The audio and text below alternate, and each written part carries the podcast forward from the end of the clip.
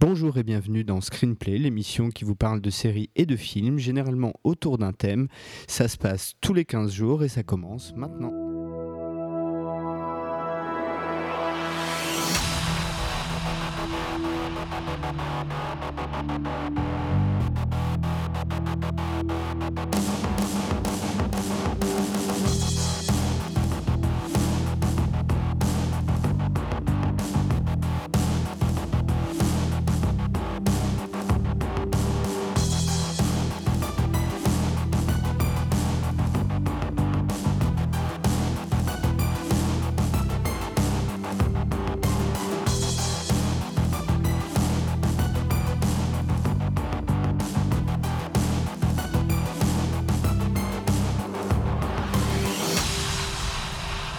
Bonjour et bienvenue dans notre 18e épisode de Screenplay, euh, dans lequel j'ai enfin le plaisir d'accueillir euh, ma comparse de Season 1, euh, Sophie. Bonjour Sophie.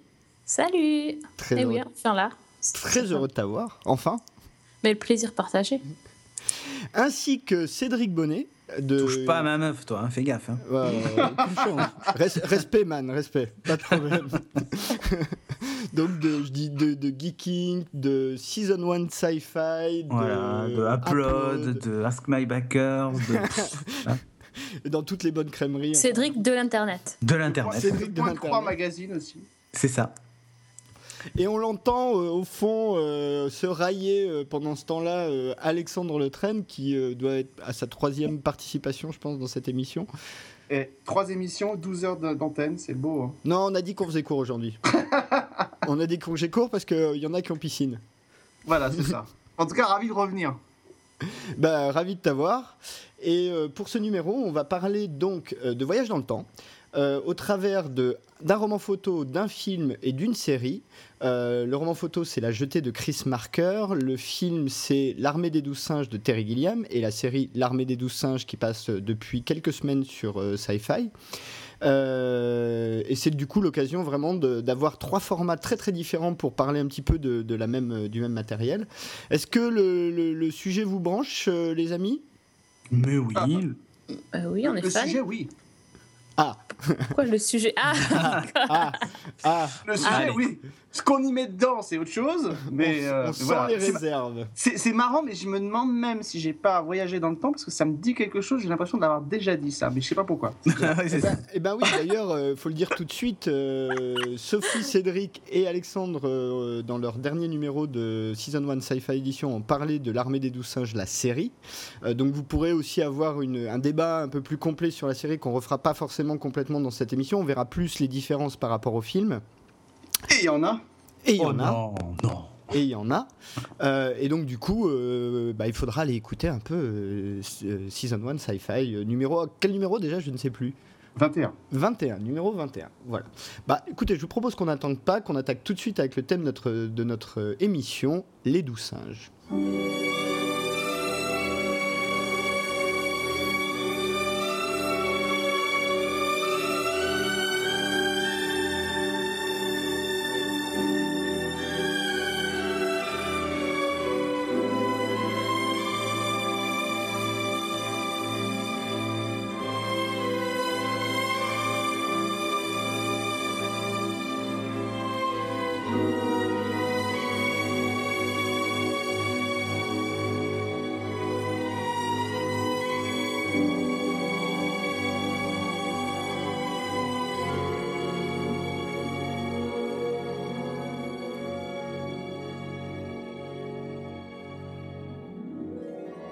Donc pour ce numéro de screenplay, on va parler de voyage dans le temps.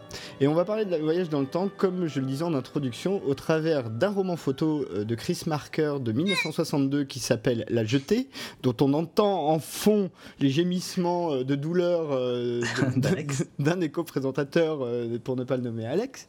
Bah, en le voyant, j'ai eu qu'une seule. Et il y a qu'un seul mot qui m'est venu à l'esprit, c'est oh bravo. Oh non. C'est tout. Oh, Ah non. Oh boy en VO. Oh boy. Oh boy Moi, en je- VO. Moi, je pensais que tu que tu t'étais dit tiens, il faut que j'achète les mêmes soutiens-gorge qui se mettent sur les yeux. Alors, C'est pas mal. ça, on en parlera effectivement. Mais euh, dans notre précédente émission, on parlait de John Hughes et il y a un film de John Hughes où il se met des soutiens-gorge sur la tête, donc ça, ça peut marcher aussi. Voilà. C'est ça. Donc, L'armée des douze singes de Terry Gilliam de 1995 et euh, les 12 Monkeys, euh, ou les 12, 12 Monkeys, je crois qu'ils n'ont pas traduit le titre d'ailleurs, euh, Non. euh, voilà, la série qui passe depuis quelques semaines sur Sci-Fi. Et avant de rentrer dans le, le vif du- de nos sujets du jour, ma première question c'est qu'est-ce qui vous plaît dans le voyage dans le temps, Sophie? Ah, moi, ce qui me plaît dans le voyage dans le temps, c'est vraiment le, tout ce que ça peut ouvrir comme possibilité. C'est-à-dire que tu peux euh, beaucoup te prendre la tête en regardant un film. Tu n'es pas, euh, t'es pas inactif, tu es obligé de réfléchir. Et euh, évidemment, comme ça crée toujours des histoires, des paradoxes temporels, moi, j'aime bien, bien réfléchir à tout ça et me dire qu'est-ce qui pourrait se passer si, si ça se fait pas, si ça se fait, etc. Donc voilà, c'est un truc, c'est vraiment ce genre de film qui me plaît parce qu'au moins devant je reste pas inactive, je suis tout le temps en train de d'imaginer des choses et même une fois que tu as vu le film, ça, ça te travaille après, tu vois, tu as toujours des tu, tu te poses beaucoup de questions et c'est ça que j'apprécie particulièrement. Cédric? Euh, bah, moi, la thématique me plaît, mais alors c'est c'est c'est un c'est un peu des thématiques euh, récurrentes dans, dans l'univers geek.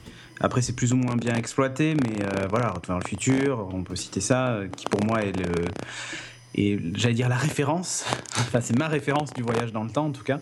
Mais des séries comme Quantum aussi que j'adorais quand j'étais quand j'étais jeune, euh, bien qu'elle soit pas parfaite. Euh, mais euh, voilà, il c'est une thématique qui est forte effectivement parce que ça ça permet de se poser plein de questions et tout ça. Et puis surtout, tu, tu te, ah, même après coup, tu te dis, mais attends, mais si en fait il existe plus, euh, qu'en fait, enfin, t'as as vraiment cette qui revient quoi. Et, et quand tu re-regardes à nouveau des films sur le voyage dans le temps, souvent tu remarques des choses qui ne sont pas essentielles à l'histoire, mais que tu remarques en arrière-plan par exemple. Ils le font tous, ça, hein, franchement. euh, euh, de choses qui ont, qui ont un peu changé ou tu vois enfin voilà et, c'est ça qui est intéressant avec ce genre de film c'est que tu tu peux faire aussi attention à ce qui se passe derrière, au contexte, à ce qui se passe à la télé, par exemple, dans, dans- certains films. Donc, euh, donc voilà, non, mais moi, c'est, c'est une thématique qui, qui, pour moi, est essentielle euh, dans, dans, le, dans le film et dans la science-fiction, en fait, en général. Bah, moi, c'est une thématique que j'aime beaucoup. Et euh, alors moi, je, je suis assez fanat quand euh, quand on n'en fait pas trop justement. Euh, C'est-à-dire, alors évidemment, il y a les grands films populaires comme Cédric a cité, comme Retour vers le futur, mais quand l'histoire est minimaliste et finalement quand on voyage dans le temps sans qu'on s'en rende compte réellement, mais qu'on joue sur la narration, moi ça m'intéresse beaucoup. Effectivement, il y a Code Quantum qui l'a très bien fait. Mais moi, il y avait un film que j'avais beaucoup aimé qui s'appelait L'effet papillon. Euh, que j'avais beaucoup aimé, alors le premier notamment, euh, parce que j'avais aimé ce, principe. Alors l'idée c'était que euh, ce type pouvait, notamment en écrivant dans son journal, retourner à des moments clés de son adolescence dans lesquels il avait eu des, un peu des trous de mémoire, euh, des, gros, des gros blackouts dans sa, dans sa vie, et il revenait à l'intérieur, et c'est comme ça qu'on découvrait ce qui s'était passé. On avait d'abord vu la narration, si je me trompe pas, euh, avec les trous de mémoire, et on revenait dedans. Enfin voilà, il y avait tout un espèce de jeu comme ça, et, euh, et à chaque fois, en fait, c'était la fameuse théorie de, de, d'un battement d'aile de papillon qui peut déclencher une tornade à l'autre bout de la planète. Et l'idée, c'est effectivement qu'à chaque fois qu'il modifie un, un événement, ça entraîne une série d'événements cataclysmiques derrière. Et voilà, et moi c'est ça que j'aime bien, parce que ça joue pas sur des ressorts visuels qui sont énormes, mais par contre au niveau de l'histoire, c'est un, un vrai casse-tête. C'est un peu comme ce que disait Sophie tout à l'heure, c'est-à-dire ce- le côté de se triturer l'esprit avec les fameux paradoxes temporels. Moi je me souviens que Quantum se termine sur un de ces énormes paradoxes temporels, puisqu'on se souvient, pour ceux qui l'ont vu, que euh, le, comparse de, Sam Beckett, Hal, rejoint le projet Quantum parce que, euh, parce que notamment il a, il, a, été fait prisonnier au Vietnam, qu'il n'a pas pu euh, rejoindre sa femme Bess, et que la série se termine justement sur la réunion de Sam Beckett, de, de, de Hal avec sa femme Bess, donc d'un seul coup. Qu'est-ce que ça entraîne? Bah, S'il est réuni avec sa femme, il fait peut-être pas le projet Quantum. S'il fait pas le projet Quantum, Sam ne peut pas remonter dans le temps pour empêcher la réunion, etc. etc. Donc voilà, moi, ce sont toutes ces choses-là qui sont, qui sont en jeu. Et en même temps, quand, quand Quantum se termine, finalement, on, reste sur ce paradoxe-là, mais tout ce qu'il y a eu derrière ne nous, ne nous gêne pas beaucoup. quoi. Euh, et d'une certaine manière, euh, une série comme True Calling, euh, on peut dire qu'elle joue aussi un peu sur ce registre-là, même si euh, on n'est pas dans de du voyage dans le temps à proprement parler, mais enfin c'est un peu ça aussi, c'est empêcher des morts euh, d'arriver. quoi. Ouais, euh, on, pourra, alors on pourra citer, il y, y a plein plein plein de références. Je suis totalement d'accord avec vous. C'est un super ressort narratif parce qu'effectivement, ça permet de faire des histoires ludiques. Où on monte des éléments avant qu'ils arrivent et donc du coup on s'attend de voir comment finalement le principe des flash forward ou des flashbacks, hein, ça, fonctionne un peu sur les mêmes ressorts. Alors juste quand même, Terry Gilliam avait avant fait déjà un film sur le voyage dans le temps. c'est d'ailleurs son premier long métrage tout seul, c'est Time Bandits, Bandit Bandit en français qui est un enfant euh, qui se fait embarquer par euh, sept nains, je crois, euh, et qui va se balader dans plein d'époques différentes. Il rencontre Robin des Bois, Napoléon, enfin, ils vont sur le Titanic, voilà. Donc c'est assez amusant qu'on en reparle et que lui-même avait déjà un peu exploré cette, cette thématique-là. Bah, écoutez, je vous propose qu'on passe directement à, la jetée, à notre, à notre première œuvre du jour, qui est donc un, roman photo de, Chris Marker. Alors c'est important de, de préciser roman photo, puisque effectivement, l'ensemble du film, à l'exception d'un plan, n'est constitué que de, photos, de clichés fixes, dans lesquels il y a des mouvements de caméra. Euh, donc c'est assez particulier, ça dure 28 euh, minutes, hein, c'est pas très long. Euh, et ça raconte l'histoire de. Ça commence en fait par un enfant sur la jetée d'Orly au moment, un dimanche, au moment où il est amené par ses parents pour voir les avions décoller qui euh, a gravé dans la mémoire euh, le visage d'une femme. Euh, puis une troisième guerre mondiale éclate, il est fait prisonnier. Les prisonniers sont utilisés pour des expériences, pour voyager dans le temps, pour essayer de trouver des ressources pour sauver l'humanité. Il est renvoyé dans cette époque-là, re-rencontre la femme en question, finit par trouver les fameuses ressources, retourne encore une fois dans cette époque-là et ça nous amène à la, conclusion du film, sachant que le tout en fait est raconté par une voix off. Il n'y a pas de dialogue, il n'y a pas de. Voilà, c'est tout euh, raconté en off.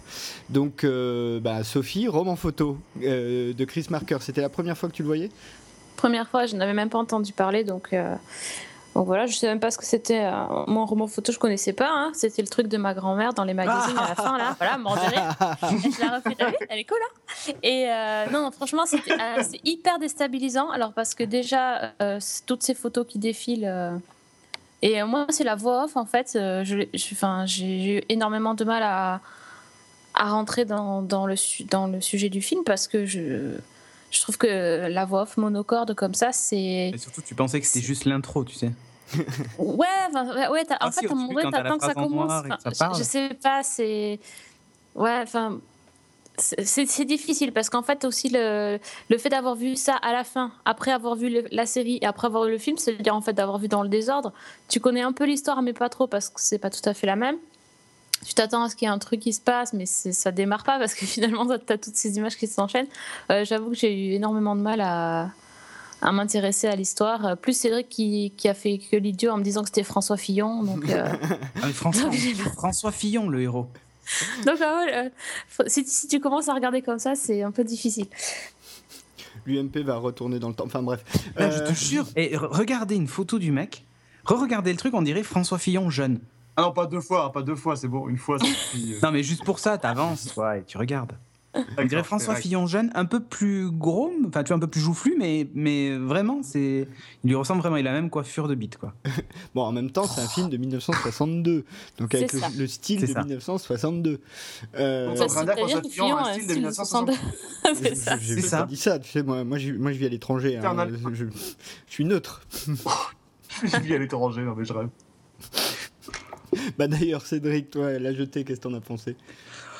Bah écoute, euh, voilà quoi. Non, enfin, bon, déjà il y, a une différence de thématique puisque là on n'est pas face à un, virus.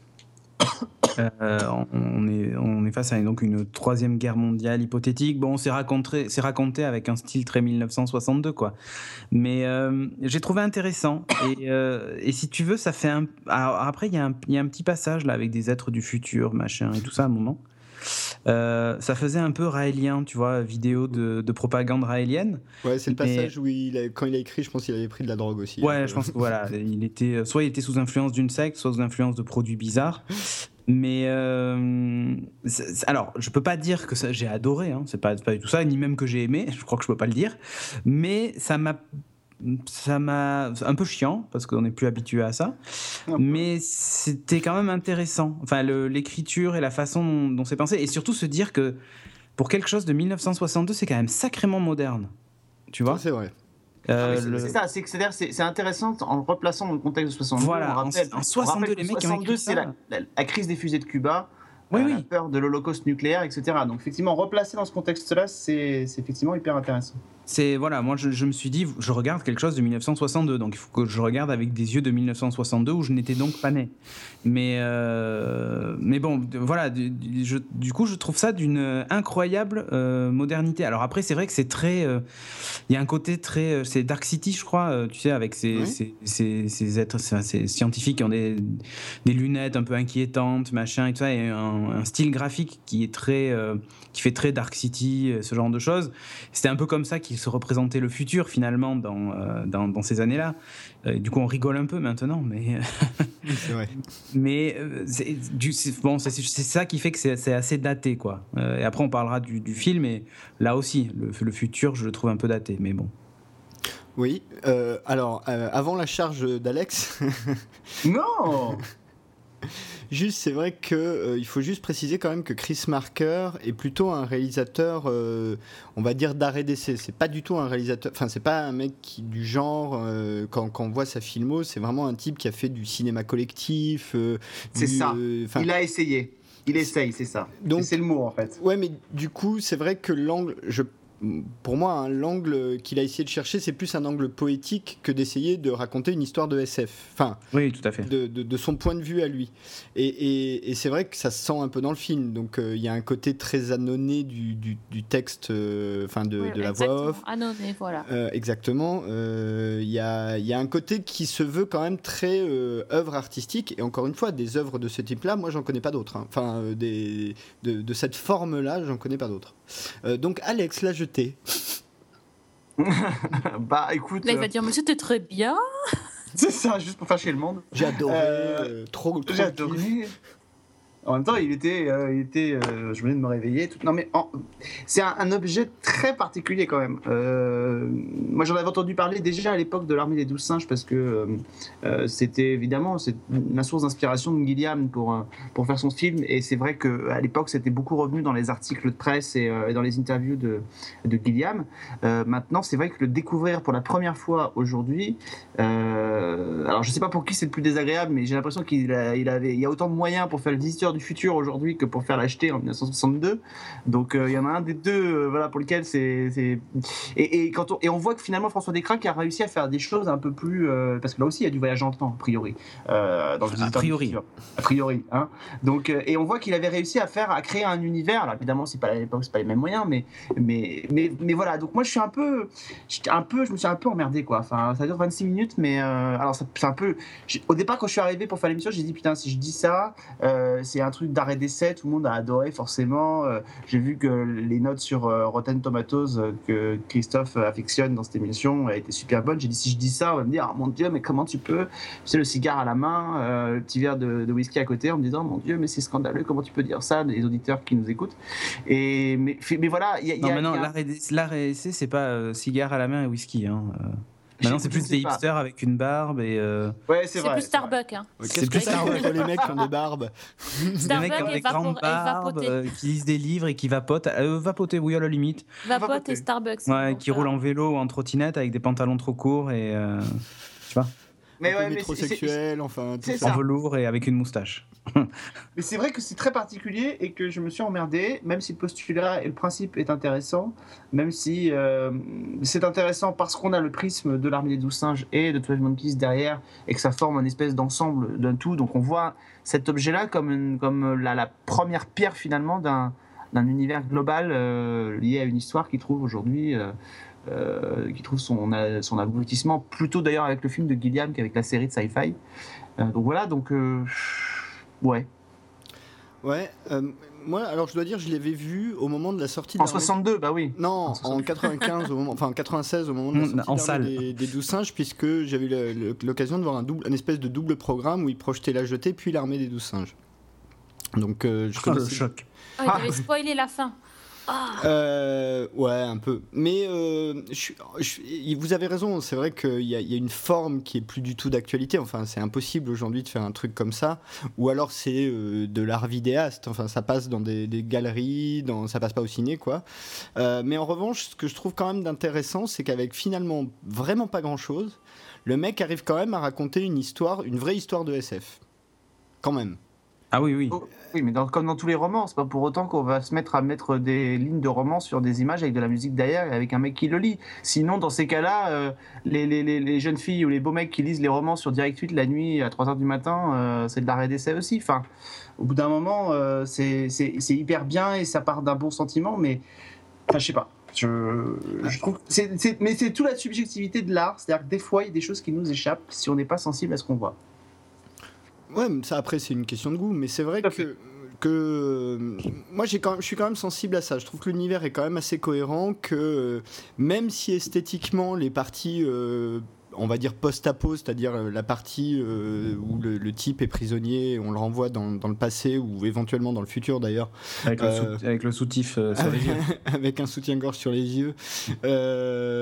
sont, effectivement, esthétiquement, c'est complètement dépassé, mais il y a quand même la volonté d'avoir une esthétique, de, de, proposer quelque chose qui finalement je trouve, est pas si loin de ça que les, des univers de Gilliam. et encore une fois, esthétiquement, quand tu vois Brésil, quand tu vois ce genre de choses, euh, et, malgré tout, euh, je trouve que ça tient quand même debout. quoi. T'arrives à la fin, euh, tu as quand même ce truc de. Enfin, il y, a cette histoire, moi, elle m'a un peu prise quand même. Le, plan final, je, trouve que ça marche. Pour moi, ça marche.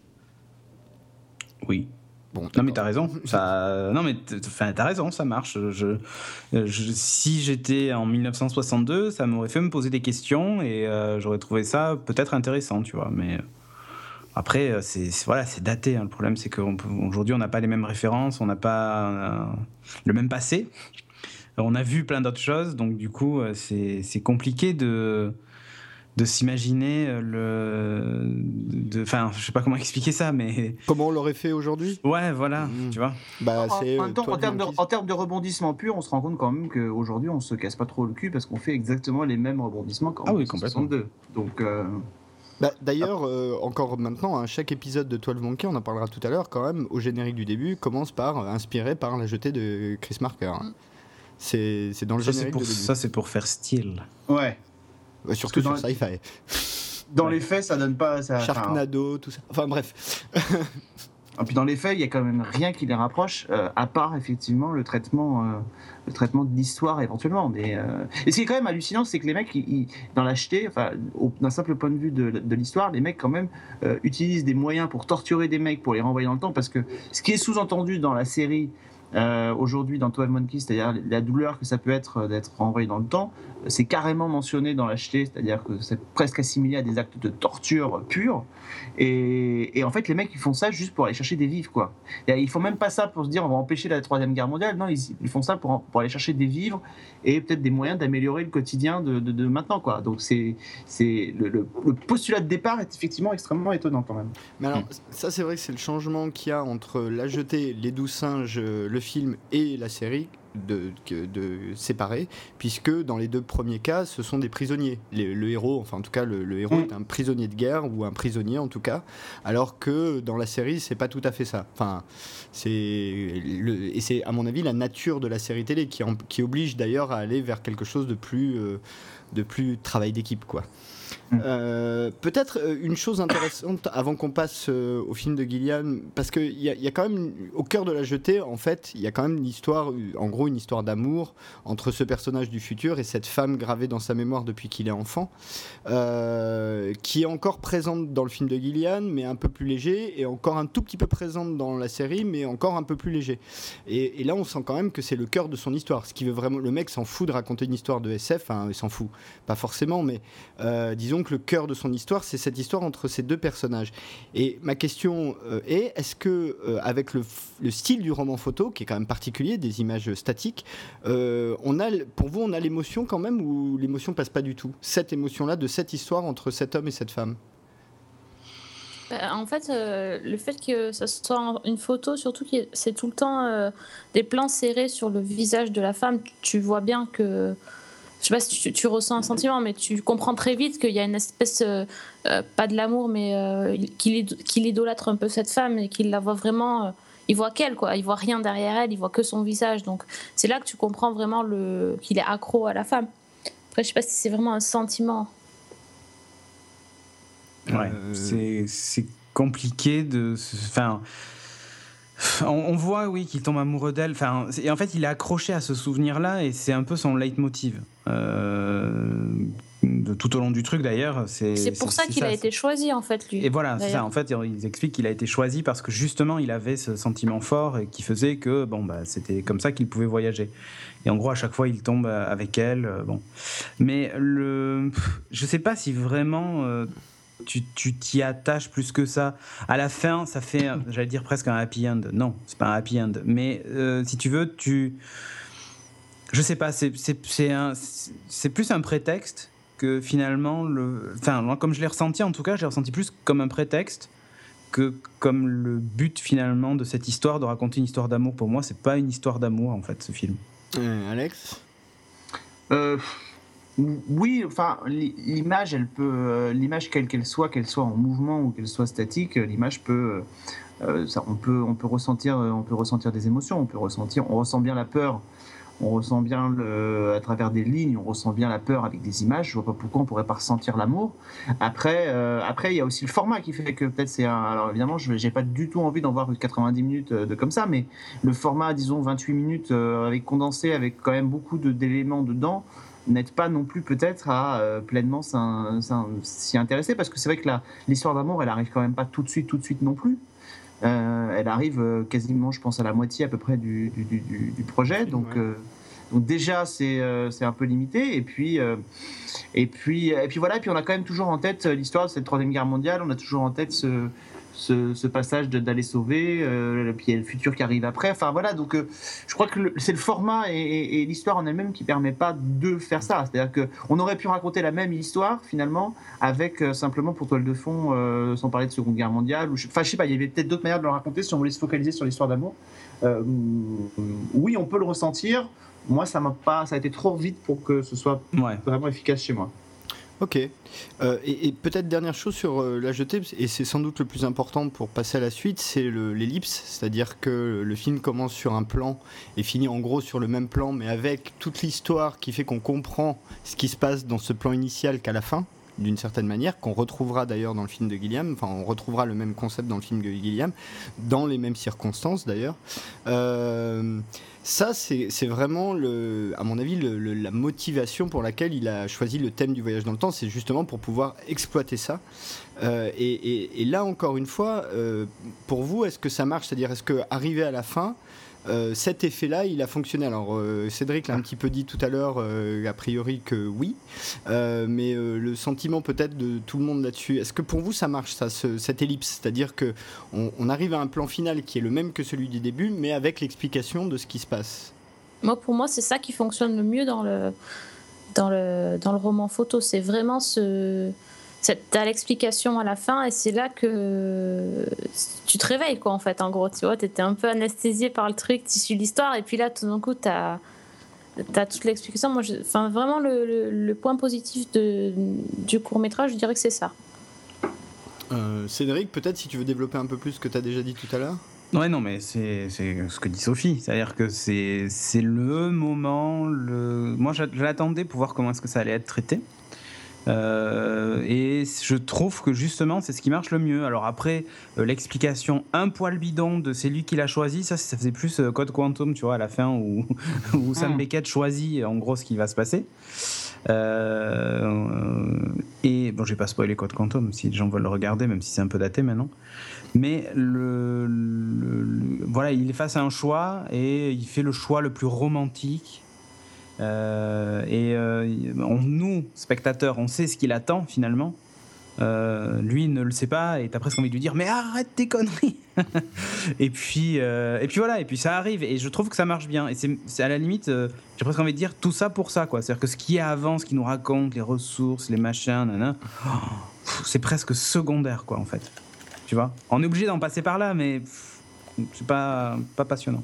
Alex? Bah, j'ai envie de dire oui et non, ça fonctionne. Oui, parce qu'effectivement, ça reste un, rebondissement qui est intéressant. Non, ça fonctionne pas parce que, euh, par définition, on le découvre en 2015 et qu'on connaît le bout du bout parce qu'on sait que c'est bien adapté de l'armée des douze singes, etc. Donc a priori, la surprise n'est pas aussi totale que si on le découvrait en n'ayant rien vu avant. après, oui, effectivement, on voit que c'est là qu'on voit peut-être que le côté un peu SF ne, compte pas ou qu'on est en 62 et que les, les, retours sont pas les mêmes parce que c'est vrai que euh, le côté on parle et c'est mentionné dans le film dans la série pardon 12 Monkeys euh, où on leur explique bien qu'il faut absolument jamais que euh, sa version du futur rencontre sa version du passé parce qu'il peut y avoir un problème et que là pas du tout quoi. Il se retrouve sur l'acheté avec a priori son équivalent et il n'y a pas de et il n'y a pas de il y a, enfin, il se passe rien c'est pas inclus dans l'histoire rien du tout. Enfin donc voilà. Donc c'est, ça fonctionne, c'est un bon ressort dramatique en soi. Maintenant, c'est vrai que l'ayant, ayant vu les autres derrière, euh, ça fonctionne pas autant. Quoi. Je m'attendais à ce qu'il y ait quelque chose de ce registre-là à la fin, de, à la fin des 26 minutes.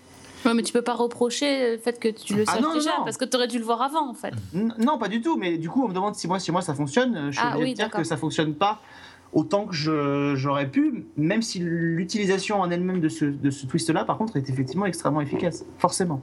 Oui, ce qui est vrai, c'est que quand tu vois le Guillaume qui reprend exactement le même ressort, ah mais euh, à, l'environnement près, euh, tu as, une tension dramatique qui est euh, pas tout à fait la même parce que il euh, y a beaucoup de plans, c'est beaucoup plus déjà c'est beaucoup plus dilué pendant le film, ça on y revient deux trois fois pendant le film, on te rappelle à ça, enfin on te prépare vraiment bien à ça alors que là tu as le plan de début, le plan de fin entre les deux, il y a des petits rappels mais c'est des rappels en voix off. C'est vrai que la, structure de la jetée fait que tu es toujours un peu en distance, quoi. tu rentres jamais complètement dedans. Ah oui, dans le film, on te prépare un peu le truc. Euh, Enfin, tu, finalement, tu le vois venir. Sauf si tu n'as pas fait attention. Mais... Alors que là, normalement, si, si tu n'es pas au courant, tu dois être hyper surpris. Oui, c'est surtout que, surtout que l'imaginaire euh, des gens de 62 est certainement pas aussi euh, préparé, habitué euh, et multi-référencé à ce genre de recours narratif. C'est-à-dire que, ah est-ce que si l'armée, l'armée des douze singes sortait aujourd'hui, est-ce qu'on aurait, est-ce qu'on serait autant surpris? C'est, On s'attendrait certainement peut-être plus facilement à un twist avec l'utilisation du voyage dans le temps parce qu'on a été pétri euh, d'éléments culturels, films, séries, romans qui, euh, qui ont fait appel. Alors qu'en 62, euh, entre les gens qui n'allaient pas forcément tous au cinéma ou qui regardaient pas la télévision ou qui lisaient pas forcément tous des romans de SF, j'imagine qu'il y a... et, en plus de ça, il fallait que dans ces gens-là, ce soit ceux qui soient allés voir l'acheter parce qu'à mon avis, ils ne devaient pas être nombreux. Euh, du coup, ces gens-là sont arrivés quasiment, euh, quasiment vierges d'éléments narratifs qui pouvaient leur laisser à penser qu'il allait se passer quelque chose comme ça à la fin. Donc ça aide aussi beaucoup. Ouais, euh, sachant aussi que, euh, juste une petite note, une, une anecdote, c'est que le, Chris Marker disait lui-même que euh, une de ses grandes inspirations, c'était Vertigo, enfin Sur Froide, le film d'Hitchcock, mmh. qui est un film sur le faux semblant, hein, pour faire simple, d'une femme qui ressemble à une autre, enfin tout ça. Et, c'est vrai que là, on, on, voit une espèce de vision très très poétique, qui sera beaucoup moins le cas dans le Gilliam, qui reprend la même inspiration, mais de manière beaucoup plus premier degré, jusqu'à projeter une scène de Vertigo dans euh, le, film L'armée des douze singes, enfin dans une scène du film L'armée des douze singes.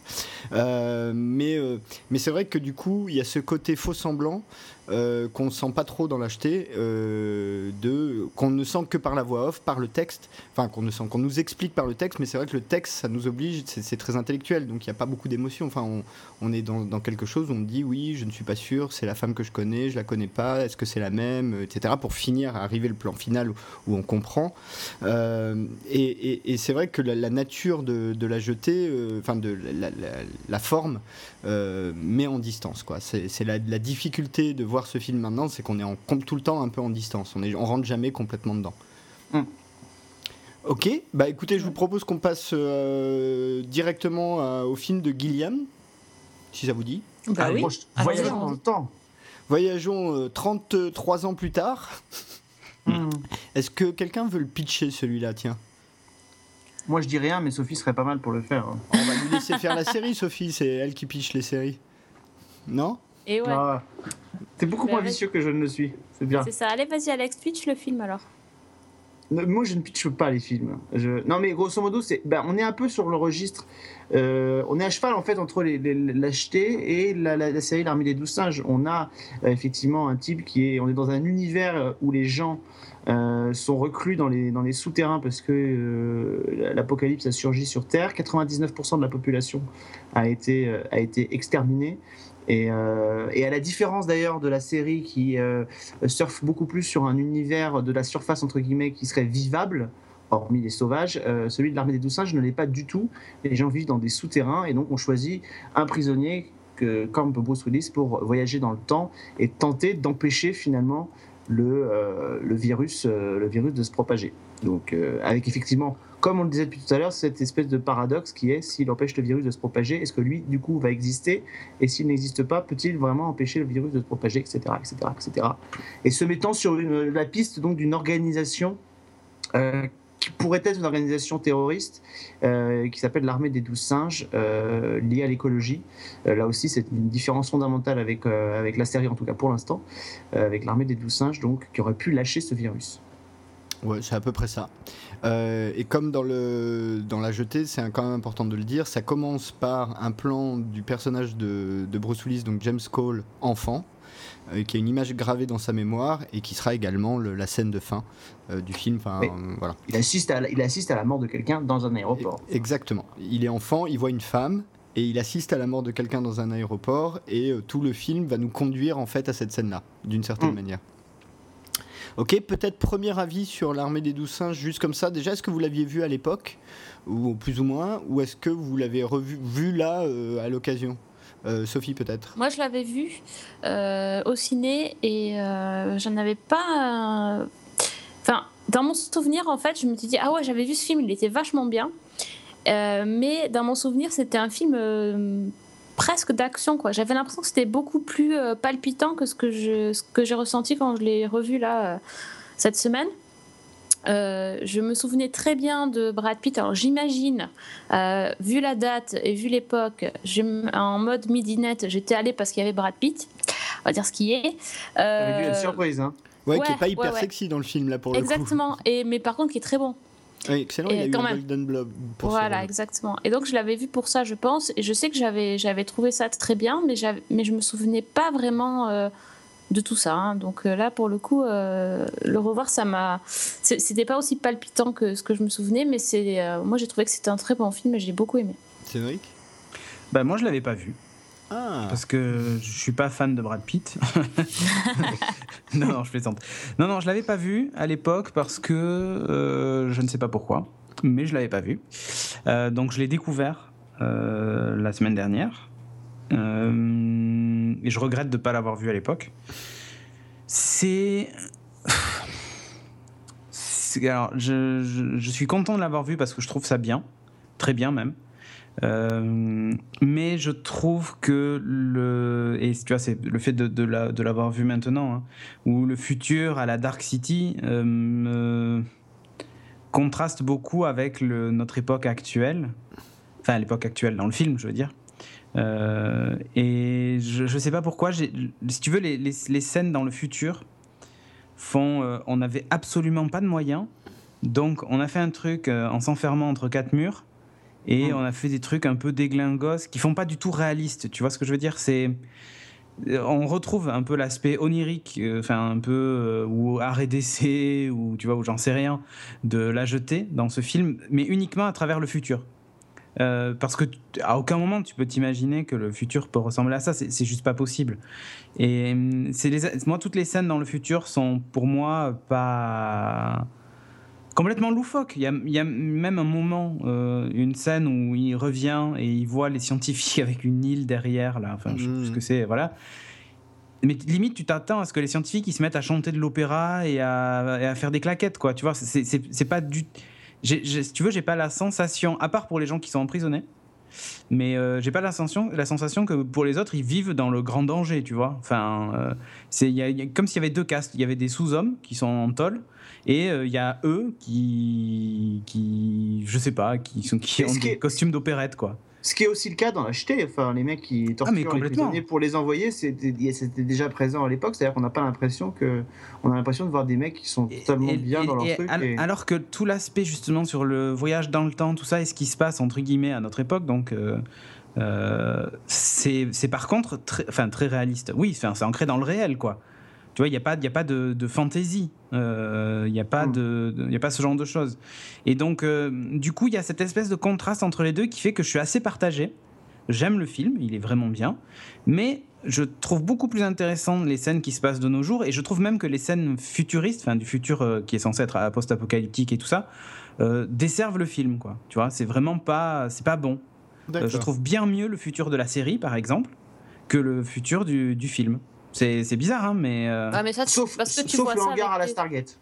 Ouais, sauf peut-être le hangar. C'est parce que bon, tu mais... vois ça avec tes yeux de 2015. Exactement, c'est pour ça que je dis je regrette presque de, Ouais. finalement de ne pas l'avoir vu à l'époque. Non, il Mais- n'y a pas que ça. Il y a, il y a aussi le, le Gilliam, c'est-à-dire que. Oui, oui. euh, il y a- il y a même surtout Gilliam. Il a été euh, contacté pour faire ce film, que- qui est un des rares films qu'il n'a pas écrit lui-même. Il n'en a pas fait beaucoup, euh, justement à cause de Brasil, qui était déjà une vision très allégorique euh, d'un futur, euh, d'une dystopie à la 1984, quoi Mhm. Et avec des esthétiques très proches de ce qu'on trouve dans l'armée des douze singes. Euh, donc c'est vraiment le, le côté Gilliam, c'est-à-dire que c'est pas un type qui est là pour faire du euh, almost human, quoi. C'est vraiment pas son, son environnement. Il, c'est un- il a un côté très poétique. Euh, c'est un dessinateur. C'est lui qui faisait euh, entre autres, enfin, il faisait les petits dessins qu'on voit dans les Monty Python, notamment des choses comme ça. Donc euh, c'est vraiment un type qui a une vision beaucoup plus, euh, je pense, artistique et qui a Oui, voilà. abordé euh, le pas artistique, c'est pas forcément parce qu'il y a de très bons films de SF euh, qui ont aussi des, des intérêts artistiques. Il y a qu'à voir 2001, Euh, mais il y, a- ce côté pour lui, c'est une allégorie. C'est pas à prendre. Je crois que pour lui, il a jamais pris au premier degré son truc du futur en fait. J'espère. Je pense, enfin euh, vraiment, je pense que quand on voit le type sur ce grand siège où il est à 2 mètres de haut avec un, une espèce intérêt. de boule plein d'écran euh, avec Mm. des, des têtes bizarres qui lui parlent, euh, c'est c'est vraiment un truc qui est fait pour faire, le, pour faire la photo, quoi, pour faire cette image un peu bizarre, un peu. C'est la scène pour laquelle il a été euh, attaqué pour plagiat. À cause du siège, ouais. Parce que Ouais. le siège, euh, en fait, est une œuvre d'art euh, et euh, l'artiste euh, a attaqué Universal et il y a eu un accord euh, en quelques millions de dollars euh, pour. euh, Ouais. voilà. C'est broutilles. Ouais, mais c'est sans doute aussi la raison pourquoi ils- pour laquelle ils, ils ont changé aussi le, le format dans la série. Euh, où là, on a un truc qui ressemble plus à euh, de la SF, quoi. Même le siège, qui, ou même si, Ouais, un même- scanner. Ouais, même si dans la série c'est aussi un peu déglingué parce que c'est un futur post-apo, c'est déjà un peu plus proche de quelque chose de crédible. Enfin, c'est surtout qu'une chaîne comme Sci-Fi, elle va pas faire du Gilliam. Enfin, c'est surtout que elle est sur, quand même sur du très, euh, basique. Euh, et je trouve que d'ailleurs, on retrouve. Alors, s'il y a bien quelque chose qui est, co- qui est constant entre l'acheter, euh, l'armée des douze singes et 12 Monkeys de la série, c'est bien ce côté-là. C'est-à-dire, autant l'univers post-apocalyptique, il peut se discuter dans l'un et dans l'autre. On peut ne pas aimer l'un et aimer l'autre. Autant c'est vrai que les trois univers de les intérieurs, l'endroit où finalement se passe le voyage dans le temps, euh, on ne ressent pas, je suis d'accord avec Cédric, on ressent pas cette espèce d'urgence, cette espèce de ça. question de vie ou de mort. La, la, la, la, vieille médecin dans la, dans la série L'Armée des douze singes, enfin, elle est au- au-delà du fait qu'elle est complètement énervante, euh, on ne ressent pas cette espèce d'urgence que. Enfin, c'est elle, on a envie de la mettre dans l'appareil pour euh, la dématérialiser, mais surtout on la rematérialise nulle part parce que elle est, elle est, gonflante et on ressent pas cette urgence là qui est de dire quand même putain, euh, on a tous envie de sauver nos vies quoi. Comme si effectivement tous n'avaient pas envie parce qu'ils savent pas ce qui va leur arriver si jamais euh, ils changent, le futur. Donc, mais, mais ouais, il y, a- une froideur dans les trois univers qui moi m'a un peu gêné. bah, D'ailleurs, qu'est-ce que toi, tu, l'armée des douze singes, tu l'avais vu à l'époque? Ouais, je l'avais vu au cinéma à l'époque. Euh, voilà, les deux non geeks, euh, ils ont vu au cinéma et c'est vrai qu'il l'a pas vu. C'est quoi ce travail? Euh, Les choses se perdent, mon dieu. Il faut remonter dans le Non, temps je- pour je- changer ça. c'est vrai que ça m'a beaucoup étonné que Cédric l'ait pas vu. hein. Je- Oui, je Écoute, à l'époque, que- quand j'allais au cinéma, c'était pour pécho des meufs. Et du coup, je regardais jamais les films. Alors, bon, ça me coûtait cher, quoi. Très mauvais plan ça. Enfin bon, bref, euh, par expérience. Mais c'est Ça vrai dépend que du film. Ça dépend du film, oui, mais quand on n'a pas de bol, on n'a pas de bol. Euh, donc en fait, non, moi je l'avais vu à l'époque, j'avais bien aimé aussi, mais parce que euh, je, je- moi c'est, alors évidemment, autant alors. J'ai j'ai effectivement le souvenir de m'être dit, en voyant l'univers au début euh, post-apocalyptique, de me dire mais qu'est-ce que je suis venu foutre dans cette galère? Parce que j'avais commencé à vraiment me faire euh, chier sur cette partie-là. Et ensuite, il y a toute l'histoire qui se met en route, euh, les, rebondissements qui se mettent en, place, etc., etc. On est pris, les choses s'enchaînent jusqu'à la fin euh, avec le rebondissement que là, pour le coup, moi, je n'avais pas à l'époque vu venir. Et, et du coup, ça m'avait, ça m'avait beaucoup plu. En plus, c'est vrai quand même, on avait Brad Pitt qui était euh, évidemment, euh, on- il n'était pas au début de sa carrière, mais enfin, il était en tout cas dans, une espèce d'ascension euh, constante. Il y avait Bruce Willis quand même qui était déjà une méga star. On n'a pas cité, mais il y a Madeleine Stowe aussi qui est, là. Et c'est vrai que ces trois, ces trois personnages-là, ça fonctionne, ça fonctionne super bien. Et moi, je me souviens qu'à l'époque, j'avais, j'avais passé un super moment au cinéma en voyant ce film. Ouais, alors faut dire que bah, peut-être je vais, faire la petite fiche du film comme ça c'est fait donc euh, et, comme ça on, rentre un peu dans, quelques petits détails.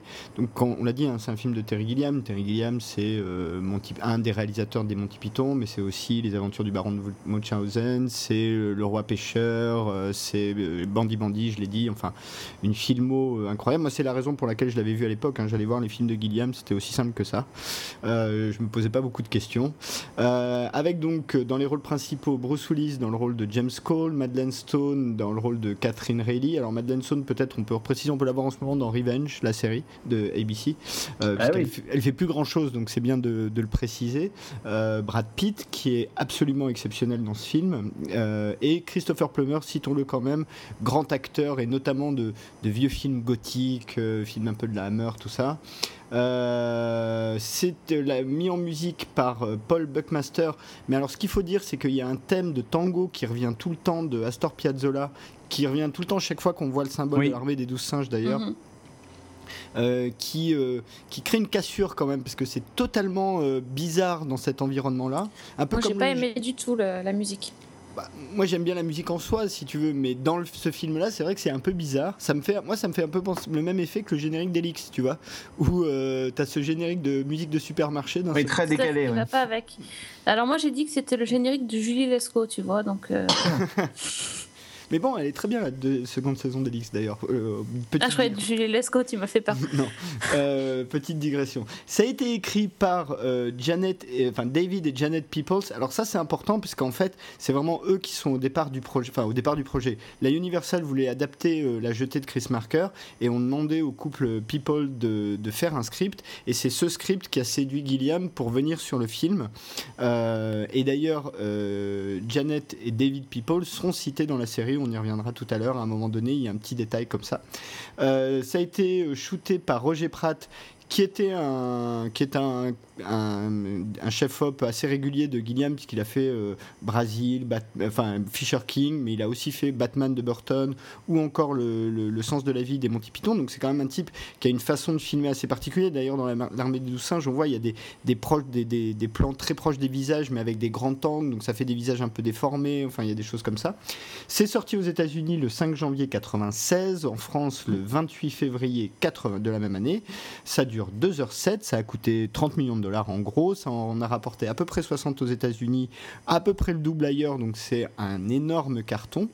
Euh, on l'a dit, Brad Pitt a eu le Golden Globe, euh, le Golden Globe du meilleur second rôle pour ce film, et il a un score Rotten Tomatoes de 88%, ce qui n'est pas non plus euh, totalement unanime, mais qui est quand même un score assez élevé. Et j'aimerais euh, qu'on commence tout de suite par un angle très particulier du film, parce qu'il y, y, a cet angle-là qui est vraiment intéressant et qui est juste à peine abordé dans la jetée, c'est euh, la question de la folie qui est vraiment très présente dans le film de, de Gilliam. C'est presque, moi je trouve plus un film sur la folie et les faux semblants que sur le voyage dans le temps.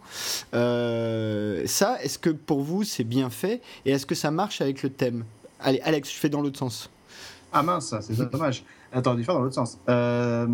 Écoute, euh, en tout cas, ça s'y prête bien parce que euh, la folie, euh, la folie, la folie se prête bien au voyage dans le temps comme elle se prête bien aux histoires d'univers parallèles parce que parce que ça permet de, ça permet de jouer sur justement cette différence de, perception euh, de la réalité. Et, euh, par, définition, quand on pense à la fois au monde parallèle et à la fois au, voyage dans le temps, euh, tout est une question de, conception de la réalité qui est complètement différente. si je me trompe pas, dans la série, d'ailleurs, le, personnage qui est campé par, par Bruce, Brad Pitt pardon, dans, la série, dans le film est campé par une femme.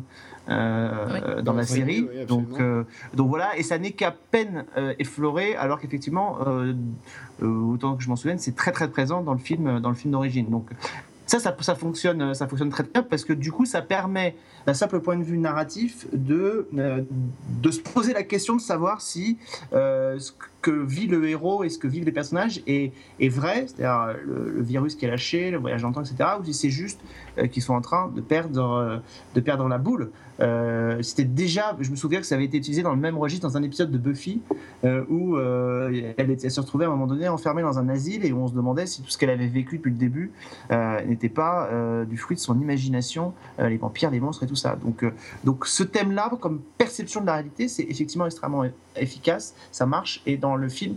En tout cas, c'est beaucoup plus présent. Je pense que dans une série télévisée euh, sur une chaîne comme Sci-Fi visant un public plutôt large, on ne peut pas non plus euh, s'embarquer dans des délires, euh, dans des délires métaphysiques sur la folie parce que au bout d'un moment, déjà qu'on prend le risque de larguer les gens avec le voyage dans le temps, mais si en plus on gobe dessus la folie, ça devient un peu particulier. Et d'ailleurs, petit détail, il y a aussi une série qui a mélangé à un moment donné les deux, les deux thèmes, c'est-à-dire la folie et le voyage dans le temps, c'est Code Quantum. Euh, puisqu'il y a un épisode où Sam Beckett se retrouve enfermé dans un asile. Oui, je m'en souviens. avec toutes ces personnalités qui reviennent euh, se mélanger dans sa tête. Donc, euh, donc voilà. Donc oui, ça, ça, fonctionne plutôt pas mal dans le film en tout cas. C'est vrai alors, tu vois, Alex, tu dis que dans la série de sci-fi, c'est moins présent et tout ça, mais ce qui est intéressant dans la série de sci-fi, c'est qu'on voit des phases du, du, présent, pardon, sans le, j'allais dire le visiteur du futur, mais sans le, le mm. voyageur dans le temps, et euh, où on se rend compte que la pauvre femme à qui il a parlé, elle, elle se demande aussi si elle devient pas folle, parce que son, mm. son, entourage la, prend pour une folle, euh, de parler d'un mec qui voyage dans le temps, enfin, tu vois, euh, qui apparaît comme ça, qui lui demande de l'attendre dans deux ans dans un hôtel, machin, et tout ça. Donc il y a, y a, cet aspect-là où, tu vois, elle a perdu son boulot. Aussi, Donc c'est abordé, mais pas du côté du voyageur dans le temps mais plus de l'autre, tu vois. Donc, euh, bon. Mmh. Après, euh, euh, c'est c'est un, un, parallèle qui est, qui est, intéressant. Dans le film, oui, et surtout qu'en plus, il y a des voix. Enfin, Bruce Willis entend des voix. Le mec, il appelle Bob. Voilà, Bob. Il y a des histoires de Clodo où finalement, on ne sait pas si ces mecs-là aussi ont été des mecs qui ont voyagé dans le temps ou pas. Enfin, avec l'histoire de la dent qui sert de tracker et tout, on ne sait pas si c'est vrai finalement cette histoire de dent. Euh, ça peut laisser passer à la paranoïa, effectivement. Exactement. Et, donc, euh, en permanence. Donc euh, ça, ça, montre qu'effectivement, alors tu vois, quand tu regardes par rapport à la jetée, la jetée, le mec ne, finalement ne voyage pas dans le temps. Il est attaché dans un fauteuil avec un soutif et on lui fait des piqûres. Et finalement, il, est, il, y a une espèce de double de lui-même projeté dans le temps, puisqu'à un moment il dit dans le truc, je, je, ressaute d'époque, on vient de me refaire une piqûre ou un truc comme ça. Donc ça montre qu'en fait, en gros, son corps reste aussi dans le futur. Mm. Tu vois mm. Donc, euh, et, c'est un coup à devenir fou, parce qu'en gros, il y a une espèce de zapping. Euh, qui, qui, ça s'apparente à une espèce de zapping de vie, quoi. En gros, il avance. De schizophrénie. De, 10 ans en 10 ans, il sait plus où il est, il sait plus ce qu'il fait, il avance, il recule. enfin bref. Et donc, il y a, y, a, y a, cet aspect-là de, de, la folie. Et, et, finalement, bon, ça marche bien dans le film, mais c'est presque moi ce qui m'intéresse le moins. Euh, je, tu vois, je, reviens à, mes, à, quelque chose de beaucoup plus euh, scientifico-scientifique. Et l'aspect un peu onirique, euh, exploration de la folie, des limites du cerveau, machin, enfin, distorsion de la réalité, ça m'intéresse moins. Donc, bon, c'est un aspect du film qui, moi, m'a moins plu. Sophie? Bah, Il y a un truc aussi qui, par rapport à la folie, c'est que dans le film, la, la, femme, c'est quand même sa psychiatre. Exactement. Alors que dans la série, c'est une épidémiologiste. Ça a juste rien à voir. Quoi. oui, parce que oui, oui. Bah ouais, mais enfin, c'est sacrément. Euh, en fait, dans le film, elle se met. Enfin, disons, la psychiatre, elle se met en danger par rapport à son, à son statut et à son métier, parce que du coup, elle donne du crédit à quelqu'un qui est présumé fou. Et, euh, mais malheureusement, comme ils n'ont pas beaucoup de temps, ils n'ont pas trop exploré le côté. Euh, le côté euh, par rapport à elle, quoi. comment, comment, elle vit, comment elle vit la chose, alors que c'est ça, effectivement, c'est intéressant de voir ça, ce qu'ils peuvent faire dans la série parce qu'ils ont plus de temps. Donc, euh, mais c'est, j'ai trouvé ça assez cocasse de voir qu'ils avaient quand même carrément changé le, changé le métier parce que du coup, ça change toute une partie de l'histoire. Ouais, mais c'est justement ça qui est intéressant de, dans, dans l'évolution de cette histoire, c'est que plus on avance dans le temps, moins on est sur l'angle un peu euh, artistique, allégorique, métaphorique, et plus on est, on va vers le premier degré de euh, voyage dans le temps, euh, l'épidémie, enfin la disparition de l'humanité, tout ça.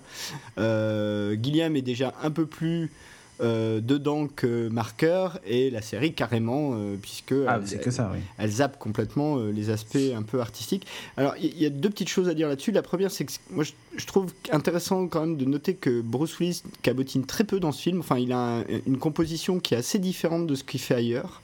Il fait pas ses gimmicks habituels. Enfin voilà il est. Enfin il a été briefé. Oui oui bah oui il a été briefé par Gilliam. C'était même l'angle le, de, de, direction de Gilliam et surtout que ça s'inscrit, et ça c'est important, dans une période du cinéma de Gilliam où il s'intéresse beaucoup à euh, la perception de la réalité. Tu as le baron de Munchausen, tu as le Fisher King, tu as l'armée des douze singes. Enfin, tout ça est, euh, est- est vraiment euh, dans une même période cinématographique où euh, cet angle-là est toujours abordé. Et c'est une façon supplémentaire d'aborder cet angle-là.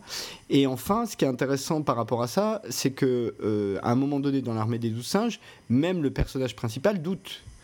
Et du coup le spectateur est censé douter aussi.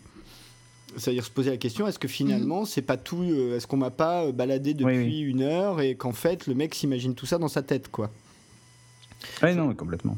Donc euh, Ouais, à, et à la limite, je me demande si ça aurait pas été quand même été plus efficace si on l'avait vécu ça euh, en commençant directement dans le présent et euh, en. C'est ça. Le problème, c'est quand tu connais le début. Quand tu, commences, quand tu commences dans le futur, euh, ton, ton esprit de, de, de- de spectateur, il n'est pas conditionné pour te dire qu'on t'a qu'on t'a baladé euh, depuis le début. Par contre, si Tu on avait commencé pas, dans en le- fait, c'est ça. Tu doutes pas. Non, mais Moi, surtout que tu le vois disparaître et tout ça, vraiment. Mais oui, quoi. à Mais aucun, dans- moment, dans à aucun non, moment, hein. je- dans le film, Non. non. enfin c'est des plans cut en fait. Oui, c'est des Non, plans cut, vrai, mais mais- bon. C'est pas comme À dans la série moment. où là tu le vois vraiment disparaître. Ouais. Euh, là c'est des plans cut, c'est-à-dire qu'à un moment donné on dit il a disparu, on rentre dans sa chambre, il est plus là.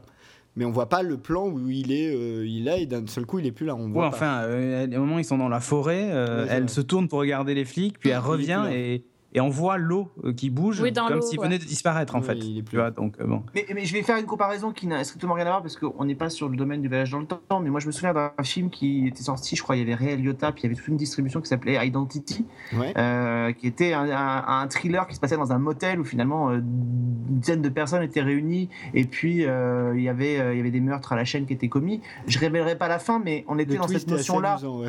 Le twist est assez amusant et je trouve que c'était plutôt euh, plutôt malin. Et là, parce que là, on se fait vraiment surprendre euh, par le twist euh, par le twist final. Pour ceux qui l'auront vu, ils sauront certainement de quoi je parle.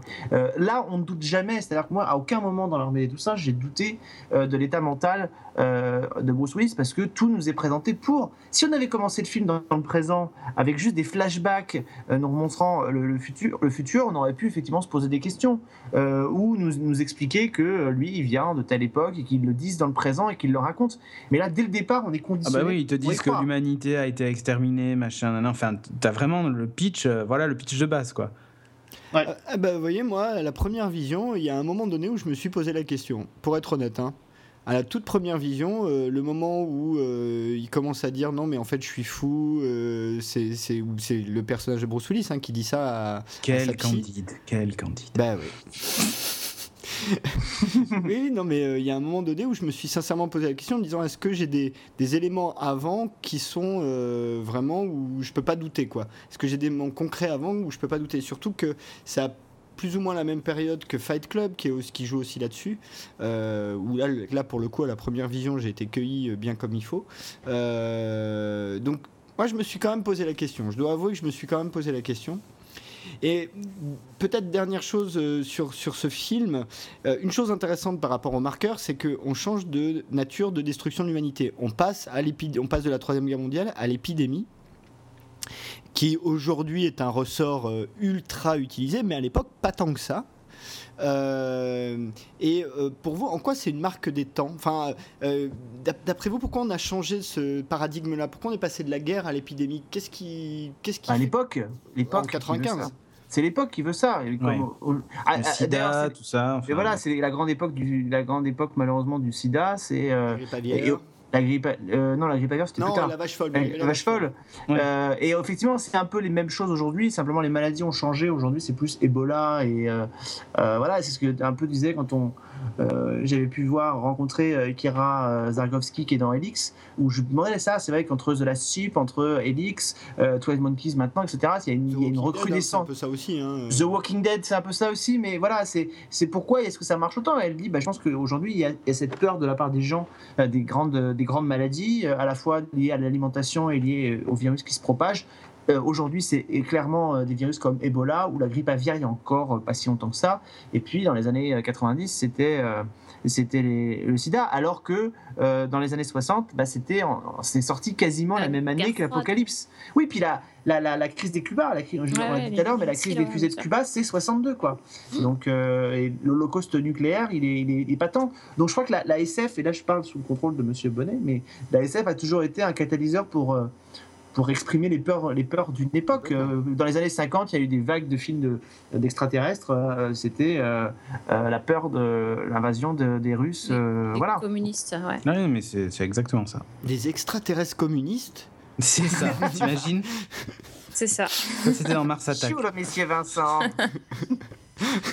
The Flying Reds. C'est ça. Euh, y a un On a bien les nazis sur la Lune, hein, donc c'est Oui, j'ai vu ça.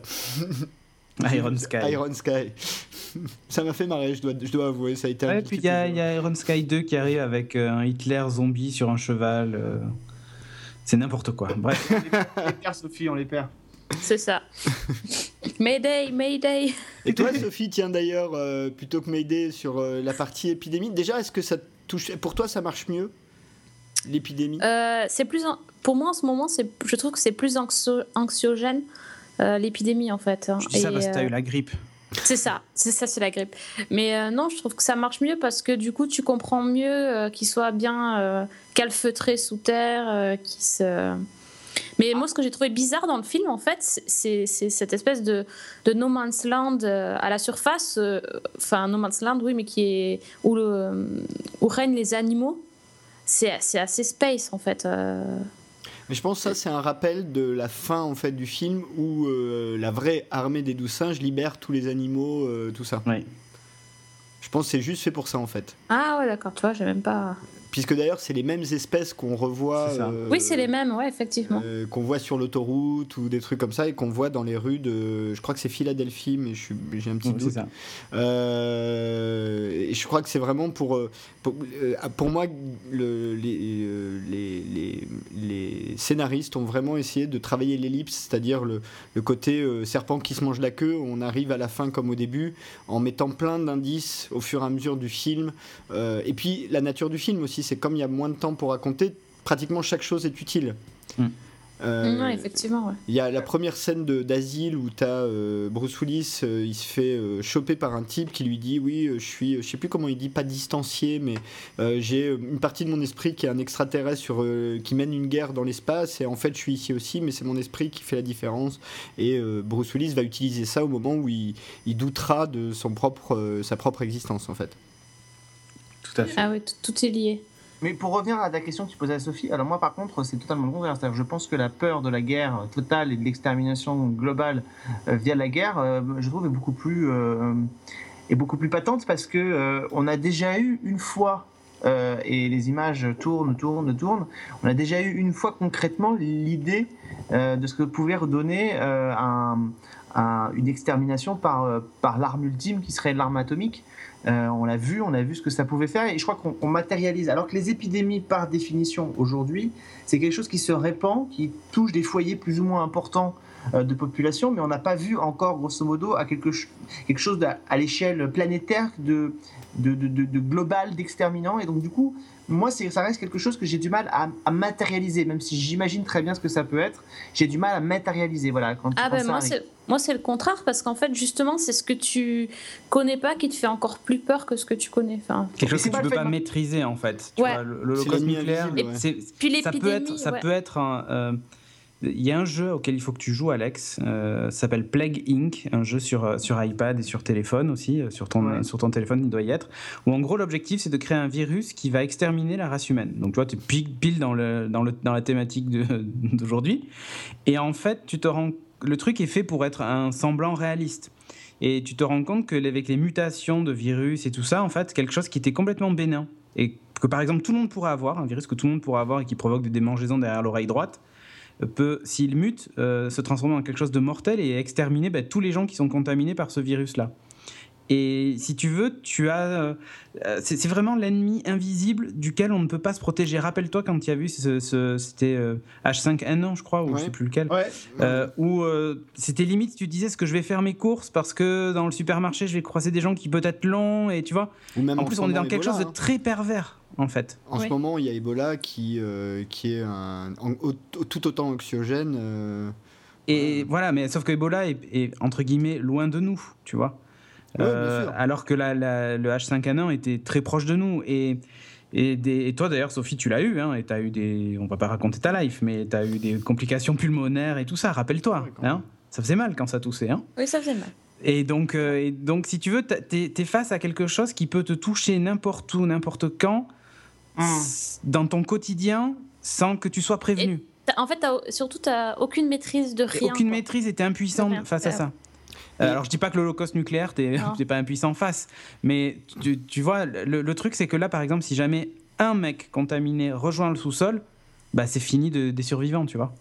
Ouais, et d'ailleurs, euh, pour moi, une des choses vraiment intéressantes là-dessus, alors le film date de 95, donc c'est assez peu de temps après la chute du bloc de l'Est, hein, 89 le mur de Berlin, 91 la chute de l'URSS, donc c'est vraiment proche.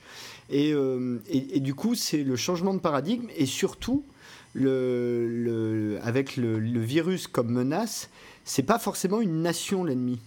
Ça peut être un mec tout seul dans un labo. Enfin, C'est peut-être ça. pas à ce niveau-là, mais en gros, quoi. Bah oui, dans le film, au, dépa- au départ, on croit que c'est ça.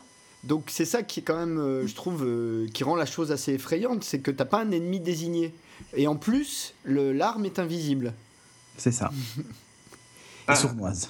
Et aujourd'hui, on, on dirait qu'aujourd'hui, en tout cas, les, les fictions, qu'elles soient ciné ou, ou télé, on, on fait, se reprendre le- le- le- l'allégorie du virus, on fait muter finalement ces deux types de menaces, puisque maintenant on a tout cumulé aujourd'hui, c'est-à-dire qu'on a à la fois la menace euh, bactériologique avec les virus euh, qui surgissent de n'importe où, et puis la menace euh, alors, terroriste en tout cas, euh, mais presque à l'échelle globale, qui peut faire, qui peut faire en sorte que le monde soit détruit, et voire même la menace terroriste globale réunissant le terrorisme bactériologique, puisque on sait qu'aujourd'hui, voilà, ça fait partie des, des risques, euh, des risques. Oui, oui, il y a des labos qui travaillent sur des, des Mm. choses très très dangereuses, et des souches de virus très dangereux et tout ça, et qui pourraient se retrouver. euh, ciblés, Voilà, trucs. exactement, et qui pourraient se retrouver dans, dans, dans la nature. Donc euh, c'est flippant. Oui, et d'ailleurs, euh, le, le- là-dessus, je trouve que ça devient un ressort vraiment intéressant, parce qu'on en parlait de The Walking Dead, qui est un truc de zombie, mais euh, ça, on, parle, on t'explique quand même qu'en gros c'est un virus. On peut dire World War Z, qui est aussi dans, dans, ce, dans cet angle-là. Et Elix, on, l'a dit, qui en fait, euh, on peut spoiler un peu, parce qu'on est à la saison 2 maintenant, donc les gens sont censés un peu savoir, qui est à la base quand même une histoire de, de société secrète d'immortels, quoi, en gros. Hein. Bah nous, on savait pas. Merci, Christophe. Voilà, Oh. C'est ça. Ouais, j'en étais pas encore là non plus, mais c'est pas grave.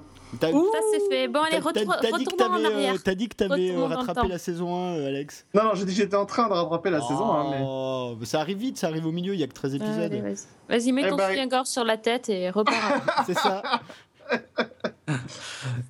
Non, Mais par bon, contre, il y a ah- des gens qui vont retourner dans le temps pour empêcher ta naissance pour avoir révélé. Par contre, là, là où il y a une différence, tu vois, avec la, avec la, comment ça s'appelle, euh, entre la série et le film, c'est euh, le fait que dans le, le film, le virus extermine absolument tout le monde. Il y a personne n'est immunisé Mm. en fait. Oui. Alors que dans la série, on est face à des gens qui, qui des survivants. Qui eux sont Ouais. immunisés. Alors euh, bon, après on en parlera quand on parlera de la Ben, série, mais il y a, y a- tout de suite parce que justement dans la série on arrive au syndrome de Terminator. Donc là c'est plus intéressant. Je sais pas si vous avez un peu suivi euh, la série oui, jusqu'au dernier épisode. oui. Pour moi on arrive vraiment au syndrome Terminator. Mm. On est d'accord. Mm, mm. Euh, moi, je sais pas ce que c'est le syndrome Terminator, donc euh, ça, ça Ah, va être difficile d'être d'accord avec. Terminator 2 d'ailleurs pour être précis. Je n'osais pas poser la question, j'avais pas de paraître pour un, une espèce de couillon au milieu de ces geeks, mais ça va. Merci Sophie. Bah, allons à la série et euh, tradition oblige, je vais proposer à Sophie de nous pitcher la série, ce qu'elle aura fait du coup deux fois, puisque. Ouais, mais je vais pas te la pitcher pareil, tu vois, je te fais un spécial euh, pour Ah, toi. c'est sympa ça. Ça veut dire grosso modo qu'avec toi, elle va bien le pitcher. Je vais m'appliquer. Ouais, mais c'est l'enregistrement le soir. Non, mais disons ça. que c'est c'est quasiment, c'est sensiblement le même pitch que, que le film, sauf que là, ça se passe un petit peu plus tard. Donc là, c'est en 2043. Euh, c'est euh, un virus qui a décimé la population, mais euh, donc ceux qui, ceux qui ont survécu sont. et les immunisés vivent, en sous- vivent dans les sous-sols également. Et donc, euh, James Cole est sélectionné pour euh, partir dans le voyage dans le temps parce qu'il a un mental euh, extrêmement fort.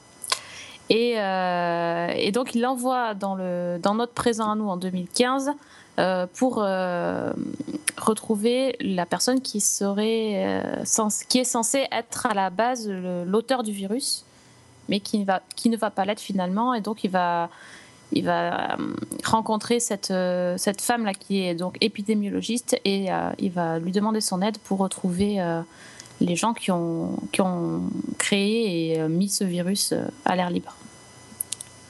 Écoute, euh, étant donné que vous avez déjà fait euh, une émission un peu débat sur la série, euh, je vous propose qu'on rentre pas trop trop trop dans le détail. Non. Donc je vais faire l'affiche tout de suite. Euh, et après, on parle un petit peu des, des différences. Donc, c'est une série créée par euh, Terry Matalas et Travis Fickett qui viennent euh, en gros de Nikita, hein, pour faire simple, puisqu'ils reprennent plein d'acteurs, enfin voilà, donc qui passaient sur la CW, euh, mais qui avaient aussi bossé ensemble sur Terra Nova et le premier sur euh, Star Trek Voyager et Star Trek Enterprise. Que du bon, quoi. Ah ouais. Ah, moi j'aime bien Voyager et Enterprise, mais bon, bref. Euh, c'est une série qui est showrunnée par Nathalie Shades et c'est important puisque c'était elle qui showrunnait Terminator The Sarah Connor Chronicles quand même Mm. et ça se voit un peu je trouve. Euh, avec dans le rôle principal Aaron Stanford, qui jouait donc Birkoff dans le Nikita mais qui a une assez longue carrière. Amanda Schull qu'on a pu voir récemment dans Suits mais qui vient d'être gentiment sortie de la série parce qu'elle fait 12 Monkeys. Euh, Kirk Acevedo qui joue Ramsey qu'on a surtout vu récemment dans Fringe puisque c'était euh, euh, un des membres de l'équipe de l'univers parallèle de tout ça des flics de l'univers parallèle de la Fringe Division de, de- non des deux univers d'ailleurs des Dans les deux, hein, dans les c'était deux, le- dans les deux, pardon. Euh, Emily Hampshire qui donc joue le rôle de Brad Pitt mais en femme Jennifer Goins qu'on a pu voir dans Rookie Blue et Schitt's Creek, euh, série qui vient de commencer aussi, là il y a deux ou trois épisodes qui ont été diffusés. Barbara Sukova, Katrina Jones, donc qui est la, la docteure énervante euh, pour Alex. Euh, Pour tout le monde. euh, qu'on a vu dans Johnny Mnemonic et euh, l'inénarrable Zeljko Ivanek qu'on voit à l'heure actuelle encore dans Madame Secretary puisque c'est lui qui joue le Chief of Staff mais qu'on a vu dans 24 heures chrono, Missile, enfin tout Dans toutes les séries. hein. C'est un, un des, un des grands méchants euh, traditionnels des séries et même quand il est pas censé être méchant il est jamais complètement gentil. Et dans Euh. la saison 1 de l'excellente Damages, Absolument.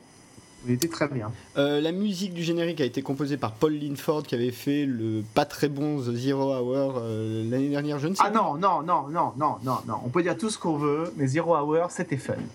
pas. C'était très mauvais, oui. Moi j'ai pas très plus de trois épisodes, hein, je t'avoue que le Moi, j'en suis au huitième. Ouh, oui mais c'était il y a deux ans et t'en es qu'au huitième maintenant. Oui, non, mais c'est ça, c'est clair, hein, C'est Alex. ça, c'est ce que je savoure. Euh, ça passe sur Sci-Fi et en plus 24 je crois euh, en- sur Sci-Fi France si tu Un peu plus que plus 24, mais enfin, c'est diffusé dans le la même semaine quoi. soir. Le mardi soir qui suit, je crois que c'est diffusé le vendredi aux États-Unis et c'est diffusé le mardi soir et c'est diffusé dans la même soirée que Elix. Voilà, bon bah voilà. À la suite. Euh, Bah, je crois comme aux États-Unis d'ailleurs, c'est le même programme, hein, il me semble, c'est la même, le même doublé, je crois. Euh, ça a commencé donc aux États-Unis, effectivement, 4 jours de différence, le 16 janvier 2015, le 20 en France. Les épisodes, c'est un format 45 minutes. Pour l'instant, il y a une saison de 13 épisodes prévus. Euh, je sais pas si Pas sûr qu'il y en ait une deuxième. voilà, je suis pas sûr qu'il y en ait une deuxième parce que les audiences s'érodent euh, assez rapidement euh, depuis le début, puisqu'ils ont commencé à un peu plus d'un million, là ils sont à 700 000 par, pour le dernier épisode. Euh, ça a un score Rotten Tomatoes public de 79% et critique de 57%. Donc le public, euh, dont je pense en grande partie les geeks, euh, aime plus la série que la critique. Euh, voilà. Ça, c'était joué d'avance. La critique, elle va se draper dans le fait que ce soit pas Terry Gilliam, etc. etc. Donc, je suis pas tellement étonné. Sans doute. Mais en revanche, ce qui est vrai, c'est qu'il y a quand même un gros changement euh, d'axe. Euh, Enfin, deux, c'est que, un, euh, les gens du futur travaillent un peu en équipe quand même. C'est pas un prisonnier qui se fait torturer, envoyé dans le passé. Hein. C'est pas, ça se passe pas tout à fait comme ça. Et d'ailleurs, on en apprend beaucoup plus sur le futur. Le monde futuriste est beaucoup plus développé et, Ah oui. et pas inintéressant. Et en même temps, on, a priori, on est en train aussi un peu de changer de, de paradigme temporel. Euh, bon, là, on- ça va être difficile de- d'en parler sans trop spoiler, mais c'est vrai qu'il y a ce côté. euh, euh, ils sont obligés de développer l'intrigue, donc probablement l'armée des douze singes sera une vraie conspiration et pas un truc de falabraque écologiste. Enfin, ça, on, a, on, a, on sait encore rien dans la série, mais c'est my guess. Mhm. Et, et effectivement, on est dans un truc où on passe d'une étape à l'autre. Alors, il y a le, les Landgoins, puis le Night Room, enfin le, le- le labo, puis Haïti, enfin avant Haïti, il y a tout un tas de trucs. Mais en revanche, on garde tout l'aspect ludique, c'est-à-dire, euh, visiblement, ils ont l'intention de s'amuser avec ça. À la fois euh, les- les- le paradoxe temporel, à la fois le côté on vous montre un truc au début et on comprend qu'après comment ça s'est exactement fait. Et enfin, à la fois même euh, la réalité qui change quand on change le passé. A priori. Hein? Euh, vous, par rapport au film, euh, qu'est-ce qui, pour vous, fonctionne mieux dans l'un ou dans l'autre? Par exemple, Cédric, tiens, commençons par Cédric. Bah, moi, le futur fonctionne beaucoup mieux dans la série que dans le film, comme j'ai dit tout à l'heure. Euh, et justement, en plus, il y a, bon, ils ont, ils ont du coup modifié un peu le truc, hein, puisqu'il y a des gens qui survivent. Mhm. Et euh, comme disait Sophie, il a été choisi pour ses capacités mentales, mais pas que, puisque dans le premier épisode, il passe un examen médical et les gens se demandent comment il fait pour se remettre aussi vite de ses blessures. Donc il y a quelque chose en fait en lui, euh, je sais pas, soit il y a des mutations ou des machins ou des trucs, j'en sais rien, mais qui font que l'homme du futur est plus résistant que l'homme actuel. Hein. Euh, et euh, ce qui marche, ce qui marche mieux aussi, c'est justement le fait qu'on joue sur le, le vrai paradoxe temporel et, le, et les, les problèmes de.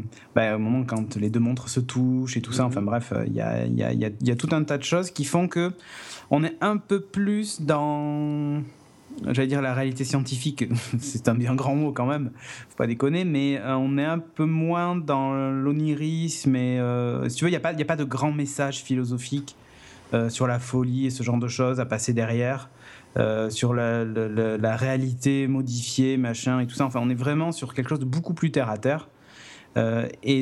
C'est un aspect qui, moi, me, me plaît plus que ce qu'il y avait dans le film, par exemple, donc ce futur ce futur d'opéra. Euh, et, euh, et, alors encore plus que évidemment ce qu'il y a dans la jetée quoi. en fait c'est vraiment le grand écart. Hein. La jetée on est dans dans quelque chose de très onirique machin. Enfin on raconte une histoire romantique presque. Euh, le film est entre les deux et la série elle est vraiment dans, dans quelque chose de entre guillemets.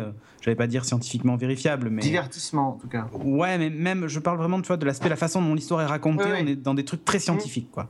Et c'est ça, ça j'aime bien, je trouve que ça marche bien. Après, ce qui marche moins bien, c'est que malheureusement, euh, les, les, les, acteurs sont pas incroyables. Euh, et je pense en particulier au rôle principal, où je trouve vraiment qu'il est... Euh, bah, c'est le Marco Polo de, de, de 12 Monkeys, quoi. Le mec un peu transparent. Alors, c'est sûr, quand tu as vu le film... En même temps, ça a un avantage et un inconvénient. C'est-à-dire que le mec, es aussi, dire, tu pourrais être lui, aussi paumé que lui, tu vois, et il y a cet aspect-là qui est sympa. Euh, et c'est le mec ultra oui, c'est pas Comme quand tu vois débarquer, c'est pas comme quand tu vois débarquer John McClane euh, du futur. Ouais, c'est ça. Euh, c'est-à-dire que c'est, mm, ça pourrait être presque réaliste. Et puis c'est un mec, tu vois, qui est vraiment très pragmatique. On lui dit, voilà, si tel mec meurt pas, et eh ben ça peut modifier vraiment toute l'histoire. Et du coup, la mission pourrait ne pas avoir lieu. Et donc on pourrait ne pas sauver le futur, tout ça. Donc il était pragmatique. Il est prêt à se salir les mains et tout ça dans le passé et dans le futur. Il a vécu des choses difficiles. Ce qu'il fait. Ce qu'il fait. Et si tu veux, c'est pas le héros. Euh, j'allais dire, tu vois, Bruce Willis, c'était presque le, chevalier blanc, quoi. Enfin, un peu trop. Euh, un peu trop gentil. Euh, là, on est face à un mec qui fait ce qu'il a à faire. C'est un mercenaire. c'est. Il a un côté bon, mais pas tant que ça. Et bizarrement, le côté gentil et moral, on le retrouve dans son partenaire du futur. Euh, qui lui est beaucoup, se pose beaucoup plus de questions et il n'est pas prêt à faire n'importe quoi pour sauver l'humanité, quoi. Pas prêt à tuer des gens. Il n'est pas prêt à tuer une personne pour en sauver 6 milliards, quoi. Tu vois, alors que l'autre n'est pas dans cette optique-là. Bon, après, il le dit, euh, il l'explique hein, aussi. Il dit, moi, pour moi, vous êtes déjà tous morts. Donc, euh, Bien sûr, bien sûr, bien sûr. Mm. Non, mais, non, mais complètement. Mais, mais si déjà il a fait cette démarche intellectuelle-là, tu vois, qu'il a ce détachement-là, euh, ben, c'est que le personnage est quand même bien travaillé. Mais par contre, je trouve que l'acteur est pas, pas très très bon. Moi, ça s'améliore au fur et à mesure, mais dans le premier, j'étais pas convaincu. Hein. Je suis moins dur que vous sur, le, sur Aaron. Effectivement, je trouve qu'au fil des épisodes, il. Oui, voilà. dans les derniers, c'est beaucoup mieux, et puis peut-être parce qu'on s'attache à lui aussi. Ouais, mais, on euh, ouais, c'est pas s'habituer, parce que je trouve vraiment qu'il est plus à l'aise après justement, bah, on a l'impression qu'il a pas, il est pas coin, il a plus le cul coincé entre deux chaises, entre je suis le héros gentil et je suis euh, le mercenaire pragmatique, tu vois. Il bah, a fait un choix. Euh, non, mais il a pas de charisme, il a pas de charisme, mais il est pas désagréable, je veux dire. Euh, ben, dans les derniers, tu vois, à en faire un héros sympa, tu vois. Ouais, ouais, mais quand il prend ses décisions dures et tout ça, justement, alors il a peut-être pas, tu vois, l'épaisseur d'un Bruce Willis, mais il, il, y a quelque chose quand même. Dans les derniers, en tout cas, enfin, il, marque un caractère. Après, bon, la présence et tout ça, c'est autre chose. Sophie? Oui, euh, tout à fait, tout à fait d'accord sur, sur l'acteur. Moi, ouais, non, mais c'est vrai que. Sinon, 50 nuances de gré, fouet et tout ça. Hein. Arrête, et euh... bon, ça va aller? si vous restez euh, interdit au moins de 12 ans, personne ne prend beaucoup de risques. Hein. non, c'est vrai. mais euh, bon, c'est vrai que ouais, le futur marche, marche bien. sur, le, sur le présent, en fait j'étais assez. euh, Enfin, je deviens un peu sceptique. Ça, je sais pas pourquoi, mais le dernier épisode m'a moins plu que les précédents. euh, on en est au 5, nous. hein. Je sais pas, oui, c'est ça. Euh, le dernier m'a moins plu. J'ai trouvé que ça devenait un peu. euh, un peu chiant, quoi. Un peu plan-plan et tout ça. Donc, bon, c'est Ça, peut-être tourne un peu en rond. Quoi. Ouais, ça avance peut-être un peu plus, mais en même temps, il faut que ça dure. quoi. Oui, c'est ça, c'est ça. Ouais. Bon, Sur ce truc des, de la, des 12 saints, justement, euh, bon, pour l'instant, ça avance pas et euh, ils veulent quand même en faire une- un gros truc conspirationniste et pour moi, ça, ça bouge pas assez. Oui, s'ils arrivent à avoir S'ils arrivent à 13 faire ce qu'ils veulent faire, ça après. euh, Euh, moi j'ai beaucoup aimé l'épisode 5 justement. Alors on fera Ah tout- ouais, tiens. Ouais. Ouais, parce que ce que ça annonce, c'est vraiment. Ça change tout en fait. Enfin, pour moi, ça change tout. Mais bon, euh, Alex, qui n'a pas encore euh, parlé là-dessus? Euh, écoute, moi j'avoue que je, je- c'est une série que j'aime bien. Enfin, je la trouve agréable, je la trouve, euh, je la trouve fun. J'aurais presque même envie de dire que. Alors, l'univers futuriste, effectivement, est très réussi, et ça, on est tous d'accord pour dire que c'est en tout cas plus réussi que celui de- du film. Après, je me pose vraiment la question de, de l'utilité réelle, c'est-à-dire que euh, le gros de l'intrigue se situe juste aujourd'hui pour empêcher le virus, et je me demande si c'est vraiment même utile de le voir sans arrêt retourner dans, le- dans, le, dans, le- Ouais. dans le futur. Ça, c'est code Euh, au bout d'un moment, ouais, ça devient un peu rébarbatif. Il disparaît, il revient, euh, comme ça, comme par enchantement. Alors quand même qu'on nous explique qu'à chaque fois c'est une, une douleur. J'ai pas l'impression qu'il y ait des traces particulières physiques de ces voyages, alors qu'il est quand même euh, dématérialisé pour Ah, être il a saigné matérialisé. du nez à un moment donné. Ouais, enfin non, bon, c'est quand ça il se même- Enfin, quand, en cas de paradoxe, il saigne du nez. Oui, non, mais voilà, enfin, il est quand même censé, et ça, j'aurais bien aimé qu'il se soit exploité, et je suis pas sûr, du coup, que repartir dans le hangar, euh, ce soit euh, très utile et qu'on pourrait pas se concentrer sur cette partie-là. Après, moi, c'est une série que je trouve euh, fun, je trouve qu'effectivement, euh, c'est pas mal d'avoir joué sur le côté un peu euh, conspirationniste, parce que forcément, euh, si on veut que la série tienne, c'est là-dessus qu'il faut, qu'il faut jouer, c'est sur ces leviers-là, puisque c'est quand même le, le ressort dramatique. Après, euh, après on, peut, on peut espérer des choses. C'est vrai que la série ne pourra s'en sortir que si elle, elle arrive à, comme toutes les séries et les remakes, ça ne peut s'en sortir qu'à partir du moment où on se démarque suffisamment fortement du modèle original euh, pour euh, pouvoir marcher. Moi, ça me, peut, ça me déplairait pas, par exemple, que le, le responsable final de la propagation du virus, ce soit lui, et qu'il ait juste été envoyé dans le passé pour Ah. euh, répandre le virus. euh, ça pourrait être marrant. Nous n'en dirons pas plus. Nous n'en dirons pas plus. Euh, de ce Non, mais le simple fait de dire n'en dirons pas plus laisse entendre que, euh, que je ne suis pas arrivé au même niveau que vous, laisse entendre que je ne suis pas totalement très très loin de la vérité. Donc C'est le déjà... syndrome Terminator 2. Voilà. Euh, Donc c'est ça, c'est ça le fameux syndrome. c'est ça le fameux syndrome Terminator 2. D'accord, voilà, faut être clair. Là, je comprends mieux. Voilà. Euh, alors, euh, je suis assez d'accord avec vous globalement, et c'est vrai que un des défauts de la série, et peut-être le principal défaut de la série au- au- à l'échelle de 5 épisodes maintenant, c'est que on sent qu'ils n'arrivent pas à choisir trop entre l'histoire du voyage dans le temps et l'histoire du futur, où visiblement ils sont en train de construire un truc qui a l'air de bien leur plaire, donc ils ont envie d'en faire, mais du coup, tu as l'impression d'avoir presque deux séries différentes. Enfin, une série post-apo d'un côté et, euh, et une série de voyage dans le temps de l'autre. C'est un peu bizarre. Oui, parce que le, le groupe des West Seven, finalement, euh, donc le groupe du futur, euh, il commence pas à East prendre, 17, hein, c'est pas pareil. Oui, il commence à prendre de, de l'importance. euh, Carrément. voilà. Dernière chose que je dirais sur la série, c'est euh, il y a- il y a un- pour moi il y a quand même un gros changement, c'est que le héros travaille à sa propre disparition. C'est c'est pas le cas dans les dans les deux autres. Ouais. C'est que euh, il travaille vraiment à ça, c'est-à-dire que son objectif c'est de que ça n'existe jamais, que donc lui n'existe jamais, et sous-entendu euh, que euh, il a un petit côté un peu suicidaire quoi. Enfin il y a doit y avoir hein, il s'en fout en plus, il... complètement. hein. Ouais, et, En tout et- il s'en fout. c'est ça. Et même ça, c'est expliqué hein, au niveau du paradoxe, puisqu'ils expliquent que si jamais euh, effectivement il y arrive et qu'il n'existe pas, bah, c'est normal qu'il n'existe pas, puisqu'il n'y aura pas eu la guerre, donc euh, enfin tout ça, tout ça, tout ça, tout ça. Enfin, il n'y aura pas eu l'épidémie, tout ça. Mais je trouve que ça, c'est vraiment un gros changement. Et au vu du dernier épisode, effectivement, euh, son rôle devient beaucoup plus complexe euh, à de nombreux niveaux. Donc euh, on verra comment ça évolue. En- effectivement, en espérant. Bon, après, c'est sci-fi, donc même une série qui fait pas beaucoup d'audience, ils peuvent la garder. hein. Ils ont... Et Elix n'a pas fait des audiences mirobolantes. Ils ont fait une saison 2, quoi. Donc, C'est Ronald Desmours. Bon, Ouais, j'allais dire, euh, j'allais dire défiance aussi, mais euh, défiance, il y a le, le type de Farscape dont j'ai oublié le nom euh, de, dessus. Oui, puis il y a tout l'enjeu du jeu vidéo. C'est vrai que là, sur l'armée des douze singes, euh, Ouais. j'ai un peu plus peur qu'il n'y ait pas beaucoup d'enjeux pour sci-fi si ça marche pas. Quoi. Ouais, ouais. Et ça m'étonne un peu parce que quand même, c'est plutôt bien foutu. C'est c'est- c'est de bonne tenue pour sci-fi. Enfin, on a connu largement Ah, pire. totalement, totalement. C'est, Euh. c'est- ça marche mieux ça marche moins bien que Dominion, par exemple. Ah, Dominion. Ah, Oh là là là là. Dominion. Oui, effectivement, on jettera un voile pudique sur Dominion. C'est ça. Et vite, vite. Mais, mais donc voilà, donc euh, on, l'a dit, hein, ce qui est intéressant, c'est qu'on est passé d'une œuvre qui est quand même plutôt une œuvre métaphorique à un truc très premier degré euh, sur le voyage dans le temps, la conspiration, euh, les, virus. La série est quand même plutôt pas mal foutue et euh, vous en dites beaucoup plus dans le, sci-fi, le season 1 sci-fi que je conseille à nos auditeurs d'écouter pour avoir vraiment beaucoup plus de détails sur la série. Et, et je vais juste conclure ce thème en vous demandant à chacun, pour vous, l'œuvre ultime sur le voyage dans le temps, c'est quoi? Euh, Peut-être euh, Cédric. Attention, c'est Ah bah ouais. Quelle question Pourquoi Comment oses-tu me poser ça? Non, mais Euh, pas, forcément une où il y a des overboards, tu vois. Non, ah non, mais moi, j'ai mes Retour vers le futur, c'est pas, pas, c'est pas pour l'overboard. C'est euh, d'ailleurs, tu vois, pour moi, même le 3 est le moins bon de tous. euh, Non, je pense qu'il va dire. Doctor Who. non, non, non, je vais rester sur Retour vers le futur. Pour moi, c'est un film qui a vraiment marqué ma- mon enfance et qui m'a marqué tout court et euh, qui est très bien fait.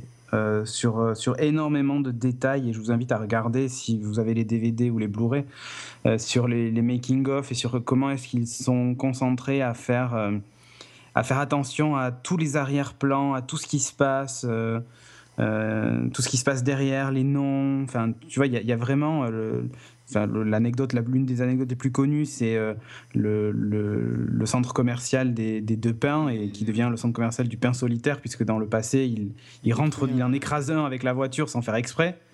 Euh, tu vois, c'est des détails, mais je trouve que ce film sur le voyage dans le temps est très bien fait. Et on est face justement au fait de changer le futur et au paradoxe et tout ça. Donc, euh, euh, je, pour moi, c'est une œuvre, une œuvre de référence. Alors, elle n'est pas très intellectuelle, mais c'est un- en plus, c'est un bon divertissement. Donc, voilà. Nom de Zeus. Euh, Voilà. Sophie Euh, J'aurais pu dire Lois et Clark avec euh, son fameux H.G. Wells, sa machine à, voyager dans le temps qui était mi-tapis volant, mi, euh, mi-traîneau de Père Noël. Un truc un peu, un peu chelou avec le grand méchant de Tempus, je sais pas si vous vous rappelez, Non, mais on pourra euh, en Qui voulait dans un retourner- rétro, Ah bah oui. Qui voulait retourner dans le temps euh, pour euh, empêcher que euh, Martha et Jonathan ne trouvent Clark dans le champ, enfin, tu vois, pour tout empêcher. Enfin bref, mais non, mais je dirais quand même Code Quantum parce que c'est vraiment. Mais alors pour le coup, pas, pas, pas forcément par rapport à tout ce qu'on a parlé du paradoxe temporel, même si ça, la série traite, mais juste pour la, pour la, minutie et la reconstitution de chaque petit détail. Euh, voilà, le fait que ce soit lui qui, appre- qui apprenne le moonwalk à Michael Jackson ou euh, que, enfin, des, des âneries comme ça, mais c'est c'est- c'est ce qui est génial, quoi. Des petits détails savoureux comme ça, donc euh, vraiment Code Quantum, c'est le top. Alex? Personne ne cite Time Cop, je suis quand même un peu déçu. Oh. ouais. Non, on te laisse les trucs pourris, c'est pour toi. Ouais, ou 7 La jours série. pour agir, quoi. Ou 7 jours pour agir, ou Time Cop le film, enfin il y a plein de choses à citer. Enfin, bon. Non, mais enfin là pour le coup je serais pas original du tout. Moi c'est Code Quantum, euh, euh, c'est Code Quantum aussi pour euh, toutes les raisons et d'ailleurs, pas d'overboard, c'est nul. C'est ça. mais parce qu'il y a des épisodes que moi je que moi j'adore dans euh, dans Code Quantum euh, à toutes euh, tout- dans toutes les saisons, dans toutes les époques. euh, euh, moi j'ai beaucoup aimé par exemple puisqu'on parlait justement de de euh, d'histoires liées par le voyage dans le temps parce que c'est vrai que Code Quantum a fait quand même beaucoup de c'était quasiment que des lunars donc euh, Mm. cette histoire suivant euh, cette petite Abigail à trois époques différentes de sa vie euh, c'était un triptyque je crois que c'est dans la cinquième saison quatrième où elle commence petite à être accusée de sorcellerie et elle finit accusée de meurtre quelques années plus tard. C'est un, un très très beau, très très beau triptyque. Mais enfin, il y a voilà, il y a plein de, il y a plein de choses. Euh, Sophie citait le Moonwalk, on peut citer aussi euh, euh, donner à Stephen King ses premières influences euh, d'écrivain. Enfin, on pourrait, on pourrait en citer plein. Donc euh, pour pour, tout- pour toutes ces raisons et plein d'autres encore, Code Quantum euh, euh, définitivement. euh. Et la série effectivement a, a par moments un peu vieilli, mais enfin elle reste totalement. euh, totalement charmante et agréable à voir aujourd'hui encore. Il n'y a que les costumes de Hal qui, déjà à l'époque, piquaient les yeux. Mais alors là, Ouais, ça c'est vrai. Et on n'est pas à l'abri, on n'est pas à l'abri de la voir revenir, puisque c'est quand même la grande mode de faire revenir pour des mini-séries et des séries. donc je pense que tous les projets un peu frustrants de, de, retour de séries qui n'ont pas ou de films euh, qui n'ont pas abordé, je pense que qui n'ont pas abouti, pardon, euh, on n'est pas à l'abri que ça puisse aboutir un jour. Bon, bah alors, je, je, je, vais laisser Retour vers le futur, même si euh, j'adore. Moi, pour moi, ce sera plutôt Terminator, euh, les, deux premiers de Cameron. Euh, mais il y a deux films que j'aimerais citer là-dessus que j'aime bien, dont un des deux qui est vraiment pas très connu maintenant, qui est des, un film des années 80 qui s'appelle The Philadelphia Experiment, qui est un film sur le voyage dans le temps où pendant la bataille de Pearl Harbor, un matelot se retrouve projeté dans le futur et essaye ah. de rentrer chez lui. Je confonds avec Nimitz. Non, mais Nimitz, c'est aussi un petit peu. Ça, ressemble un peu. Et euh, récemment, je voulais citer Looper, quand même, qui est un film sur le voyage dans le temps qui est vraiment pas mal. avec Bruce Willis aussi, d'ailleurs. Euh, et pas que, euh, où là effectivement il y a une esthétique particulière, il y a une façon de, de mise en scène assez particulière, une fin qui fait carrément penser à du Akira. donc c'est vraiment le, film est, est, vraiment pas mal. Donc pour moi, Terminator, les deux Cameron et même la série que j'aime bien. Je trouve qu'il y a des trucs vraiment intéressants dans la série, et notamment dans la description du futur, post, euh, post Skynet, tout ça. Euh, mais euh, et Looper et The Philadelphia Experiment, je vous les conseille à l'occasion. Bon, bah, je vous propose qu'on passe à notre magazine et qu'on conclue cette émission. Allez, allons-y.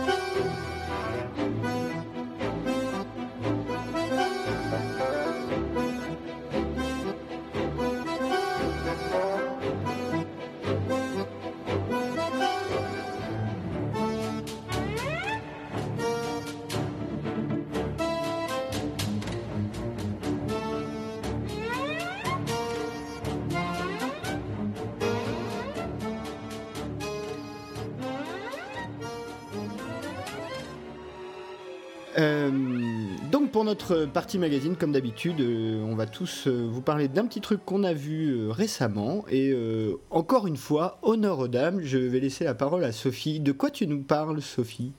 Ben, Moi, j'ai décidé de vous parler de Person of Interest. J'en ai déjà parlé évidemment dans Season 1, mais comme euh, au risque de me répéter, j'ai envie de crier mon amour euh, pour cette série sur, euh, sur un autre podcast. Alors j'en profite pour pas être. voilà, là la parole est libre, je peux m'exprimer sans Alex qui va me brimer. Ça veut dire quoi ça?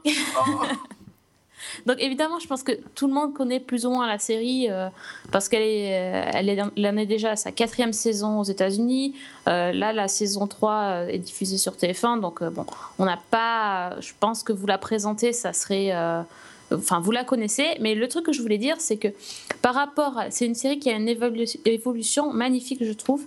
dans la première saison, on était vraiment dans un, une série assez, assez calibrée avec un, euh, l'idée que la machine surveillait tout le monde et que donc euh, John Reese était envoyé pour empêcher les gens euh, de se faire tuer dès que la machine sortait son un numéro.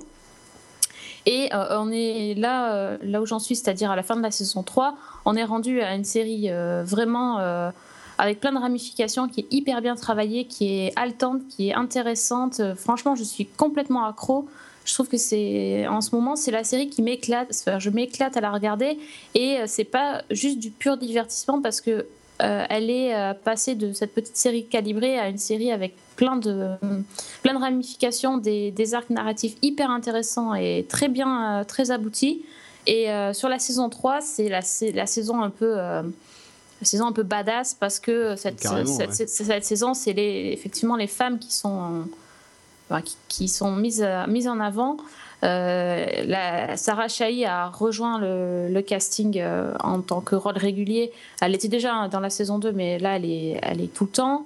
Euh, il y a aussi Amy Hacker qui est là dans tous les épisodes quasiment, plus pas plus une autre. Sarah J.P. Henson qu'on voit maintenant dans Empire. La, la, cookie de Empire qui, a fait ses armes sur Person of Interest. Franchement, c'est c'est une série qui, a, qui avait à la base un personnage principal, donc euh, euh, interprété par Jim Caviezel, donc euh, John Reese, plus Michael Emerson qui jouait le scientifique. Et au final, maintenant, c'est devenu une vraie équipe. Et tous les personnages secondaires ont été travaillés, développés, et maintenant, ce sont des personnages de premier plan.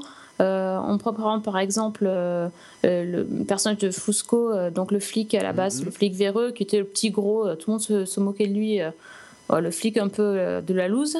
Comme qui, au Gordon, quoi. Ouais, et qui devient finalement un, un, élément essentiel de l'intrigue. Et sans, sans, parler évidemment de. Michael Non, ah. de, la, de la flic. J'ai oublié son bah, nom. Taraji P. Henson. Oui, Taraji P. Henson, mais son, son personnage. Ah, j'ai oublié comment elle s'appelle. Mince. Interest. Carter. Carter. Euh, qui, voilà, qui fait Pas John Carter, un détective Carter. Détective pas Carter, pareil. qui joue un rôle absolument essentiel dans cette saison 3, euh, sans en dire plus. Et donc, euh, vraiment, c'est génial. C'est génial, il faut, il faut regarder cette série. C'est pas juste parce que c'est diffusé sur TF1, voilà, en VF. en plus, c'est dans l'ordre. Ah. Attention. Ok. Mais non, mais c'est vrai, c'est une série CBS en général. On dit ouais, les séries policières, bof, bof, CBS, tout ça. Mais non, non, il faut y aller. C'est pas une série policière, c'est une série d'action, mais euh, mais en même temps, il y a de la conspiration, il y a de l'espionnage, il y a du thriller, il y a de l'action, il y a de l'humour, il y a plein de choses. C'est bien. Allez-y. Euh, ah ouais, bah alors juste, j'ajoute deux petites choses sur Person of Interest au risque d'avoir de, encore. C'est une série qui reprend exactement les codes euh, des comics de super-héros à la Batman. C'est exactement les mêmes codes et c'est pas pour rien puisque le showrunner de la série n'est autre que le frère de Christopher Nolan, Jonathan, euh, créateur et showrunner de la série. et dans la quatrième saison en cours aux États-Unis, tu as un épisode qui est assez rigolo dans laquelle tu as la même scène, enfin la même bout d'histoire qui est répété quatre ou cinq fois dans le même épisode. C'est-à-dire euh, vu, de, vu par euh, différentes personnes? Non, c'est la machine qui fait des simulations. Ah d'accord. et qui essaye de trouver le meilleur scénario possible. Ah, pas mal. Ouais. Euh, et l'épisode d'après s'appelle Control Alt Delete. voilà. ok, autre chose à ajouter sur Person of Interest? Hmm, Ou les autres hein, bah, Non, non, non. Non, non. Bon, bah écoute, euh, Cédric, euh, je te laisse la parole. Ouais, moi je vais vous parler bah, encore de Marvel avec Les Nouveaux Héros, un film sorti au cinéma cette année. Euh, qui est encore au cinéma d'ailleurs, je crois, qui en fait raconte en gros, c'est un, un Marvel pour les enfants. C'est et en fait, je veux en parler pour une chose, c'est que j'ai été très déçu.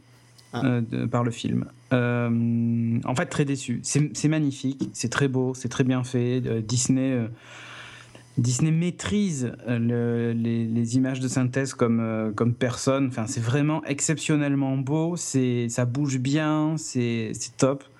Le cara design est intéressant, c'est moitié japonais, moitié américain. on voit que c'est pour plaire à un public le plus large possible. Hein. Euh, Baymax est une tuerie, donc ce personnage robot qui, accompagne le héros. espèce de bibendum là? C'est ça. Il est absolument génial, attachant, tout ce que tu veux. Et euh, c'est pour moi, c'est le héros des nouveaux héros. Euh, c'est Baymax, c'est pas les, c'est pas les gamins qui, qui l'accompagnent, l'équipe de nerds. En gros, la thématique du film, c'est une équipe de nerds qui devient des super héros. En voulant venger, enfin venger, euh, oui, c'est ça, c'est venger la mort du frère du héros, hein, qu'on voit au tout début, le créateur de Baymax, euh, pour faire simple. Et euh, thématique très basique finalement. le... moi, il y, a, il y, a, quand même un truc que j'ai noté, c'est au niveau du casting voix en VO. c'est le, il y a un personnage qui s'appelle Frédéric dans le, dans le film, qui en fait, en gros, c'est le seul qui n'est pas le nerd de, la bande, puisqu'il n'est pas. Enfin, il est il pas très malin. Euh, c'est pas un intello comme les autres qui inventent tout un tas de choses et tout ça. Euh, lui, c'est un, un peu le, le, le, mec un peu lourd qui est toujours avec eux, qui est fan de science-fiction, qui est, euh, qui en fait, en gros, est la mascotte de l'école donc il porte tout le temps un costume euh, de monstre, machin et tout ça, et qui adore les films justement, euh, les films de super-héros, les trucs de monstres, machin et tout.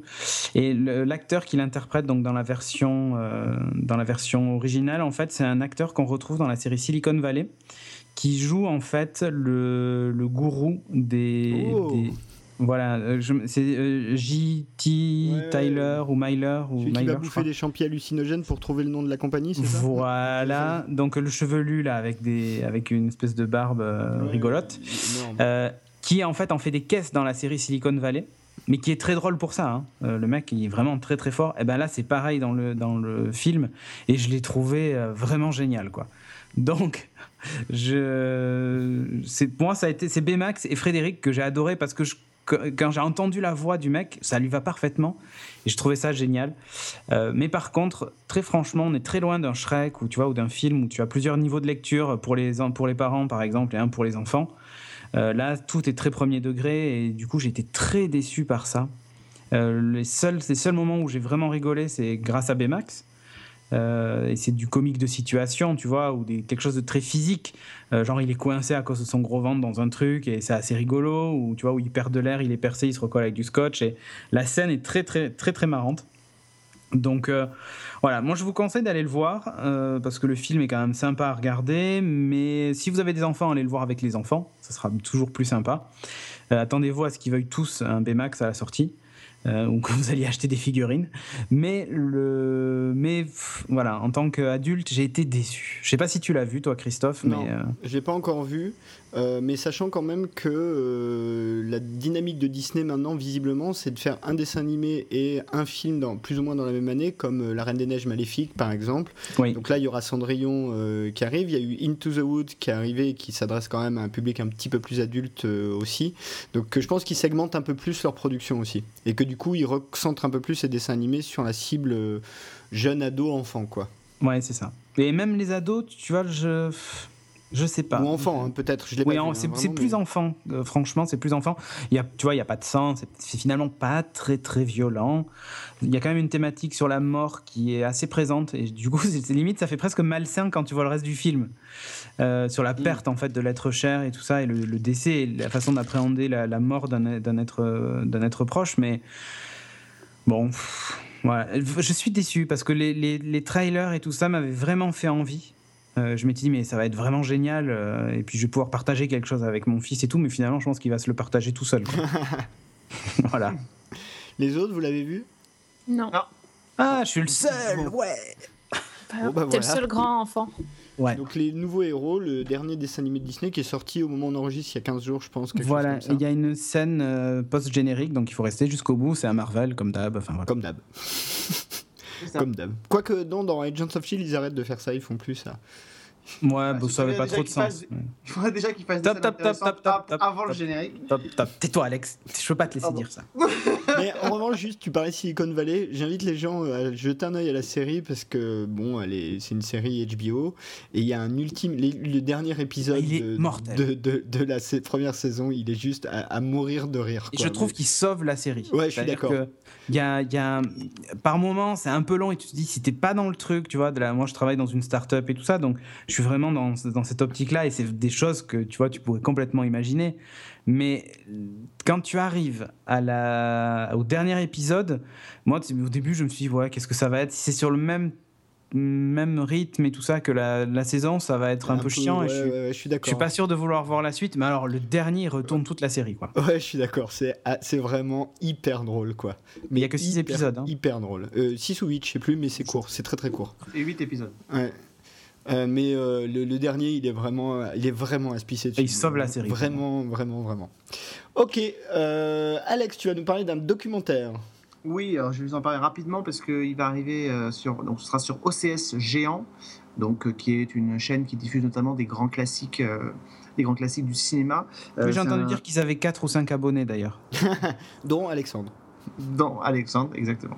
Euh, c'est pas vrai. Lui, il paye pas l'abonnement. Alors, attends, Ils sont, ils sont juste un tout petit peu plus d'abonnés sur OCS que sur Netflix. Euh, voilà. Donc, euh, sur OCS géant, je crois qu'ils sont que 3 ou 4. Mais bon. mais c'est pas grave, de toute façon, quand vous vous abonnez à OCS, vous avez le droit à tout. non, mais je sais, c'est pour Non, mais monsieur Bonnet, vous ne m'aurez pas là-dessus. Il Euh, n'y a pas OCH du tout chez moi, donc euh, C'est ça. ça règle le problème. C'est à l'étranger ce jeune homme. Donc c'est un, un- une série documentaire, je crois qu'il y aura 8 épisodes qui vont être diffusés, euh, si je ne me trompe pas, à partir d'avril prochain. C'est signé par euh, Jean-Pierre Lavoignat, euh, que les cinéphiles doivent connaître, puisque je crois qu'il a travaillé pour, euh, pour Studio... euh, pour Studio Magazine et Christophe Divoire Ouais. euh, et qui s'intéresse en fait donc à des cinéastes des années 80 Euh, donc je peux vous les citer il y a euh, Hugo Hudson donc qui a réalisé Les Chariots de Feu Adrian Lyne Alan Parker John Landis Roland Joffé, David Zucker, Joey Dante et John Carpenter pour la distribution. Donc chaque réalisateur a droit à son, à son épisode concentré euh, sur lui-même. Et en fait, c'est un, c'est pas un documentaire sur sa carrière. C'est, non, c'est le réalisateur en entretien qui revient sur les films qu'il a réalisés pendant les années 80, euh, à force de détails, d'anecdotes. Euh, il ouvre aussi un peu ses carnets de, travail de ces réalisateurs-là et de ces, films-là. Alors, le, point positif, c'est qu'effectivement, on a accès à plein d'anecdotes sympas. les réalisateurs qui parlent sur ces sur, euh, sur les comédiens qui ont travaillé avec eux, sur les films. L'inconvénient, c'est qu'effectivement, en ne se focalisant que sur cette décennie-là, bah, c'est prendre le risque de, euh, d'exclure euh, de la filmographie des films qui sont quand même majeurs. Et je pense, parce que nous, on a pu voir en, en projo à la fois Hugh Hudson et Alan Parker, par exemple, pour Alan Parker, bah, on exclut par exemple Midnight Express. qui est antérieur qui est au début des années 70, même si on y fait référence. Maintenant, c'est vrai que c'est un documentaire, euh, les chaque épisode font à peu près une cinquantaine de minutes, c'est très efficace, ça, on apprend plein de choses, c'est assez passionnant. Euh, alors évidemment, ça suppose d'avoir aussi des bons clients parce que euh, voit que à l'image, mais par exemple, Godson, il n'hésite pas, il se lâche, il se lâche, il casse un peu certaines personnes au, passage, et, et, voilà, en disant, puisqu'il a réalisé notamment aussi Greystock, donc avec euh, Christophe Lambert et euh, Andy McDowell. Et donc il casse en disant que voilà, il aimait bien Christophe Lambert à l'époque, mais qu'il a très très mal géré sa carrière. Et, euh, il explique qu'il y a une anecdote qui est plutôt amusante sur, sur le rôle donc, de Jane dans Greystock, joué donc par Andy McDowell. au début, quand le film a été, a été préparé, Glenn Close voulait jouer le rôle de Jane. Euh, et en fait, ça l'a pas fait du tout, quoi. Il était hors de question de, la, faire jouer là-dedans, ça ne collait pas avec le rôle, etc. Donc, ils ont recasté euh, quelqu'un d'autre, ils ont casté quelqu'un d'autre qui était Andy McDowell et euh, ils ont été très contents du résultat. Sauf que, en fait, au, au moment du, bah, du film, de la post-production du film, ils se sont rendus compte que Andy McDowell parlait pas très très bien anglais, et donc ils ont demandé à une comédienne de la doubler dans le film, et c'est Glenn Close qui double euh, Andy McDowell dans le film euh, Greystock. Donc voilà, ce genre de petits détails, de petites anecdotes qu'on apprend dans, dans, ce documentaire. Euh, voilà, et j'ai pu aussi voir celui d'Alan Parker, racontant comment ils, ils, ont tourné la scène la scène de tournage dans Fame, dans, la, chorégraphie qui se passe dans les rues de New York, où ça a été un vrai, un vrai cataclysme. Et dit, quand on, avec le recul maintenant, effectivement, on, comprend pourquoi on fait ce genre d'essai dans le studio et pas en décor naturel, parce que c'est juste complètement ingérable. Mais voilà, donc plein de petites anecdotes comme ça, puis c'est surtout aussi leur regard sur, euh, sur le cinéma d'aujourd'hui, sur euh, Hollywood d'aujourd'hui, sur, euh, voilà, sur toutes ces choses-là. Donc, donc c'est voilà, c'est pas, pas totalement, c'est pas totalement inintéressant, même pour ceux qui n'aiment pas le cinéma ou qui ne le connaissent pas bien. Et puis, ils ont quand même une belle brochette de réalisateurs pour celles et ceux qui aiment le cinéma américain de ces années-là. Bah écoute, euh, moi je t'avoue que les deux derniers de Thalys m'intéressent beaucoup, en l'occurrence Joe Dante et John Carpenter. Euh, surtout Joe Dante, qu'on connaît finalement assez peu. Euh, on connaît ses films, mais lui, mm. voilà. Et qui est un personnage, qui est un personnage. Enfin, pour les gens qui s'intéressent un peu au cinéma et qui ont lu des choses sur Joe Dante, c'est un personnage un peu particulier. Quoi. Non, ils sont très bien faits ces docs. Vous verrez, ils sont, ils sont bien faits. Ils sont, ils ont, les, les auteurs ont eu accès à des, à des croquis de tournage, à des, voilà. Il y, a très peu finalement de parties autre que celle du réalisateur parlant de son travail. Donc ça, c'est plutôt, euh, c'est plutôt pas mal. Super. Bah écoutez, moi je vais, vous parler d'une série aussi, euh, une série qui passe sur euh, Amazon. Euh, c'est une des séries des pilotes de l'année dernière qui a été choisie par les internautes, validée, et il y a une série complète de 10 épisodes qui a été tournée et mise à disposition, hein, puisque c'est de la SVOD, qui s'appelle Mozart in the Jungle, qui est une comédie de Roman Coppola, Jason Schwartzman et Alex Timbers, pardon. Euh, qui raconte l'histoire de l'orchestre symphonique de New York par le prisme, en gros, hein, de deux personnages qui sont le nouveau chef qui arrive, qui remplace euh, celui interprété par Malcolm McDowell, qui est interprété là par euh, Gabriel Garcia Bernal, qui fait vraiment une composition absolument incroyable dans la série, et une jeune oboïste qui essaye de faire son trou en fait dans la musique classique à New York et qui va devenir l'assistante de ce chef. C'est tiré d'un bouquin qui, qui, euh, qui s'appelle Sexe, drogue et musique classique, euh, qui est concentré sur euh, l'oboïste. Et ce qui est intéressant, c'est que euh, par, Roman Coppola et Schwartzman sont des gens qui ont vraiment une idée assez particulière du cinéma, surtout Coppola qui fait beaucoup de clips. Et il y a notamment un épisode qui est réalisé par Coppola, par Roman Coppola, qui est donc le fils hein, de Francis Ford, le frère de Sofia, avec beaucoup de plans séquences. Ça se passe pendant une fête. C'est très intéressant la façon dont c'est tourné. Les épisodes durent 28 minutes, enfin ils sont assez courts. c'est un environnement qu'on connaît pas, ou très peu en série en tout cas. Moi, c'est la première fois que je voyais cet environnement-là de la musique classique, des orchestres euh, traités de cette façon-là. Ça fait un peu penser à des ambiances un peu euh, à la fame, tout ça, au premier degré, mais en même temps, euh, il y a un côté un peu onirique, un peu. le personnage de Gabriel Garcia Bernal est, est, complètement excentrique, donc il y a des moments où il fait des rêves, il a une relation absolument improbable avec son ex, enfin sa femme d'ailleurs, parce qu'ils sont toujours mariés. Enfin, il y a des trucs assez marrants. Et euh, bah, je trouve que la série est très originale, elle fonctionne assez bien et euh, elle est vraiment très agréable. Alors je sais que Sophie euh, l'a vu aussi parce qu'elle en a déjà parlé dans Season 1. Ouais, ouais, je suis assez de ton avis. C'est c'est original, on n'a on pas l'habitude de voir ce genre de série. Même si on n'aime pas la musique classique, il n'y a, pas de souci, tu, tu, peux regarder. Il y a, y a, des extraits, mais ça passe super bien. Et moi, j'ai beaucoup aimé un épisode.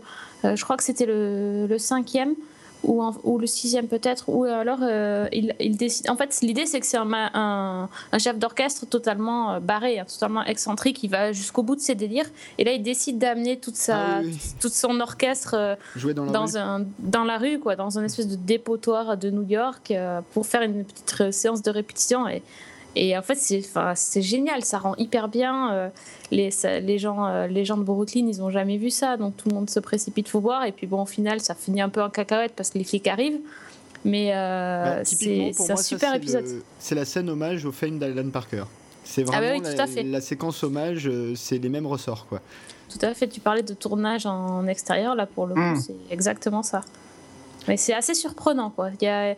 Parfois, c'est un peu plan-plan, je trouve, et puis 30 secondes après, tu as un truc euh, complètement loufoque et barré qui se passe, et tout de suite, c'est reparti. Donc, euh, c'est vraiment une série dans laquelle, euh, avec laquelle on s'ennuie pas. Et, je digresse un peu, mais quand tu vois Mozart in the Jungle et Transparent, tu... et le niveau de qualité de ces séries-là, tu comprends un peu pourquoi Amazon n'a pas continué avec The After c'est pas la même euh, c'est pas la même pas idée niveau, quoi, et, juste et juste parce que pour faire le plan le plan avec un épisode de Season 1 parce qu'on parle d'Amazon juste préciser que euh, on a fait un épisode sur The Man in the High Castle et que Amazon vient de confirmer qu'il y aurait une suite et que la série allait être commandée pour une saison 1 donc euh, voilà. Donc c'est la même idée. D'ailleurs on pourra en parler. moi je suis plus réservé que vous sur The Man in the High Castle moi, ça m'aurait étonné que ça fasse chaque fois, toi. Et eh ben, c'est pour ça que on en parlera ou pas. c'est ça. non, mais c'est une bonne série. Ça s'annonce comme une très très bonne série. Attention, mais euh, bon, je suis moins enthousiaste. Euh, voilà. Bref. Ok. Bah, en tout cas, merci beaucoup à tous euh, d'être venus dans l'émission. Donc, je rappelle Sophie sur Season 1 et dans Geeking pour nous parler de séries. Cédric dans Geeking, Season 1 Sci-Fi et Upload. Upload qui parle d'applications mobiles. C'est ça. Sur Android, iPhone et parfois Windows Phone. Mais parfois, mais on essaie d'arrêter. oui, c'est ça. Et euh, alors Alexandre, donc évidemment Season 1, mais aussi French Touch, le podcast qu'il co-anime avec Fred Tepper, et aussi euh, la loi des séries sur Radio VL, et aussi sur Non-Stop People. Et je crois que là, j'en oublie pas. Non, et je voudrais juste faire un petit coucou parce qu'on va y être bientôt euh, à Patrick Béja, euh, ah parce qu'avec Sophie, on va faire un numéro de Positron, enfin quatre numéros de Positron avec Patrick Béja. Donc euh, voilà, je, vais, je pourrais faire un petit coucou parce qu'il nous a gentiment invité et vous aurez les épisodes qui seront dispo, je crois, euh, d'ici la fin du mois de mars. Donc voilà. Et eh non, alors oui, j'en profite que je vous ai tous les deux. Il y a toujours le Patreon pour Geeking.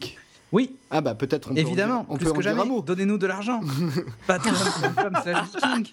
Mais non, on, a besoin d'argent. Comment je vais changer de voiture hein? Donc vous allez donner de l'argent à partir d'un dollar par mois, euh, ça me paie l'essence. Hein. Il est beaucoup plus transparent que le mec de la CGT. Lui, il reconnaît que ah, c'est pour faire un appartement qui demande de l'argent. C'est ça. Moi, c'est pour un appartement dans lequel on a mis le studio. Donc, pour le, résumer rapidement, Patreon, c'est un moyen de soutenir les podcasts, euh, non pas comme un Ulule sur un seul projet, mais à long terme, de manière un abonnement, régulière. Voilà, comme un abonnement.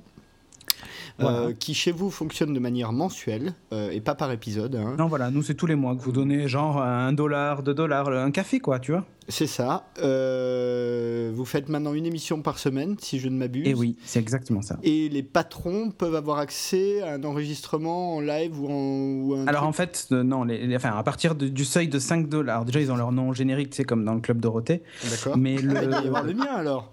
Ben oui, regarde, il doit y être. Ça fait longtemps que j'ai pas regardé. Ah ben voilà. Et euh, ben, maintenant, comme on sort tout le temps, c'est compliqué. Mais euh, ensuite, à partir de 5 dollars, en fait, je leur fais une vidéo, je leur explique un peu ce dont on va parler euh, dans la suite de Geeking et tout ça, toutes les semaines, quand j'ai le temps ou quand le studio fonctionne. Hein parce que là, ça faisait deux fois que j'ai pas pu la faire parce que le, la régie ne marchait pas, mais maintenant c'est bon, c'est réglé. Euh, et, puis, et puis après, les paliers au-dessus donnent droit à plein de choses. ça va même jusqu'à 100 dollars, où là, on a carrément un message publicitaire dans l'émission. Enfin voilà. Mais l'idée, c'est pas tellement ça, c'est que voilà, si les gens veulent donner 1 dollar ou 2 dollars par mois, pas plus. Ça, c'est largement suffisant et nous, ça nous permet de payer du coup le loyer et les charges qui incombent à l'appartement l'assurance, tout ça, machin, enfin voilà, pour qu'on puisse tourner facilement toutes les semaines. Euh, voilà, c'est tout. Et, rappelons juste pour ceux qui ne sauraient pas, Geeking est un podcast vidéo qui parle de tech, de séries, de ciné, de comics, de jeux, jeux de plateau, euh, vidéo, plateau, rôle, euh, tout ça. Ouais, tout ce qui touche un peu à l'univers geek, quoi. Absolument. Un peu. Bon, en tout cas, merci à tous d'avoir été là.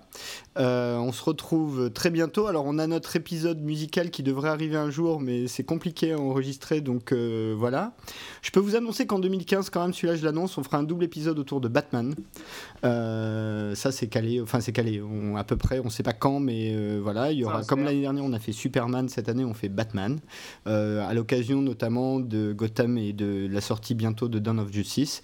Et puis, ben, on se retrouve dans 15 jours pour une prochaine émission. Et je vous dis bonjour chez vous.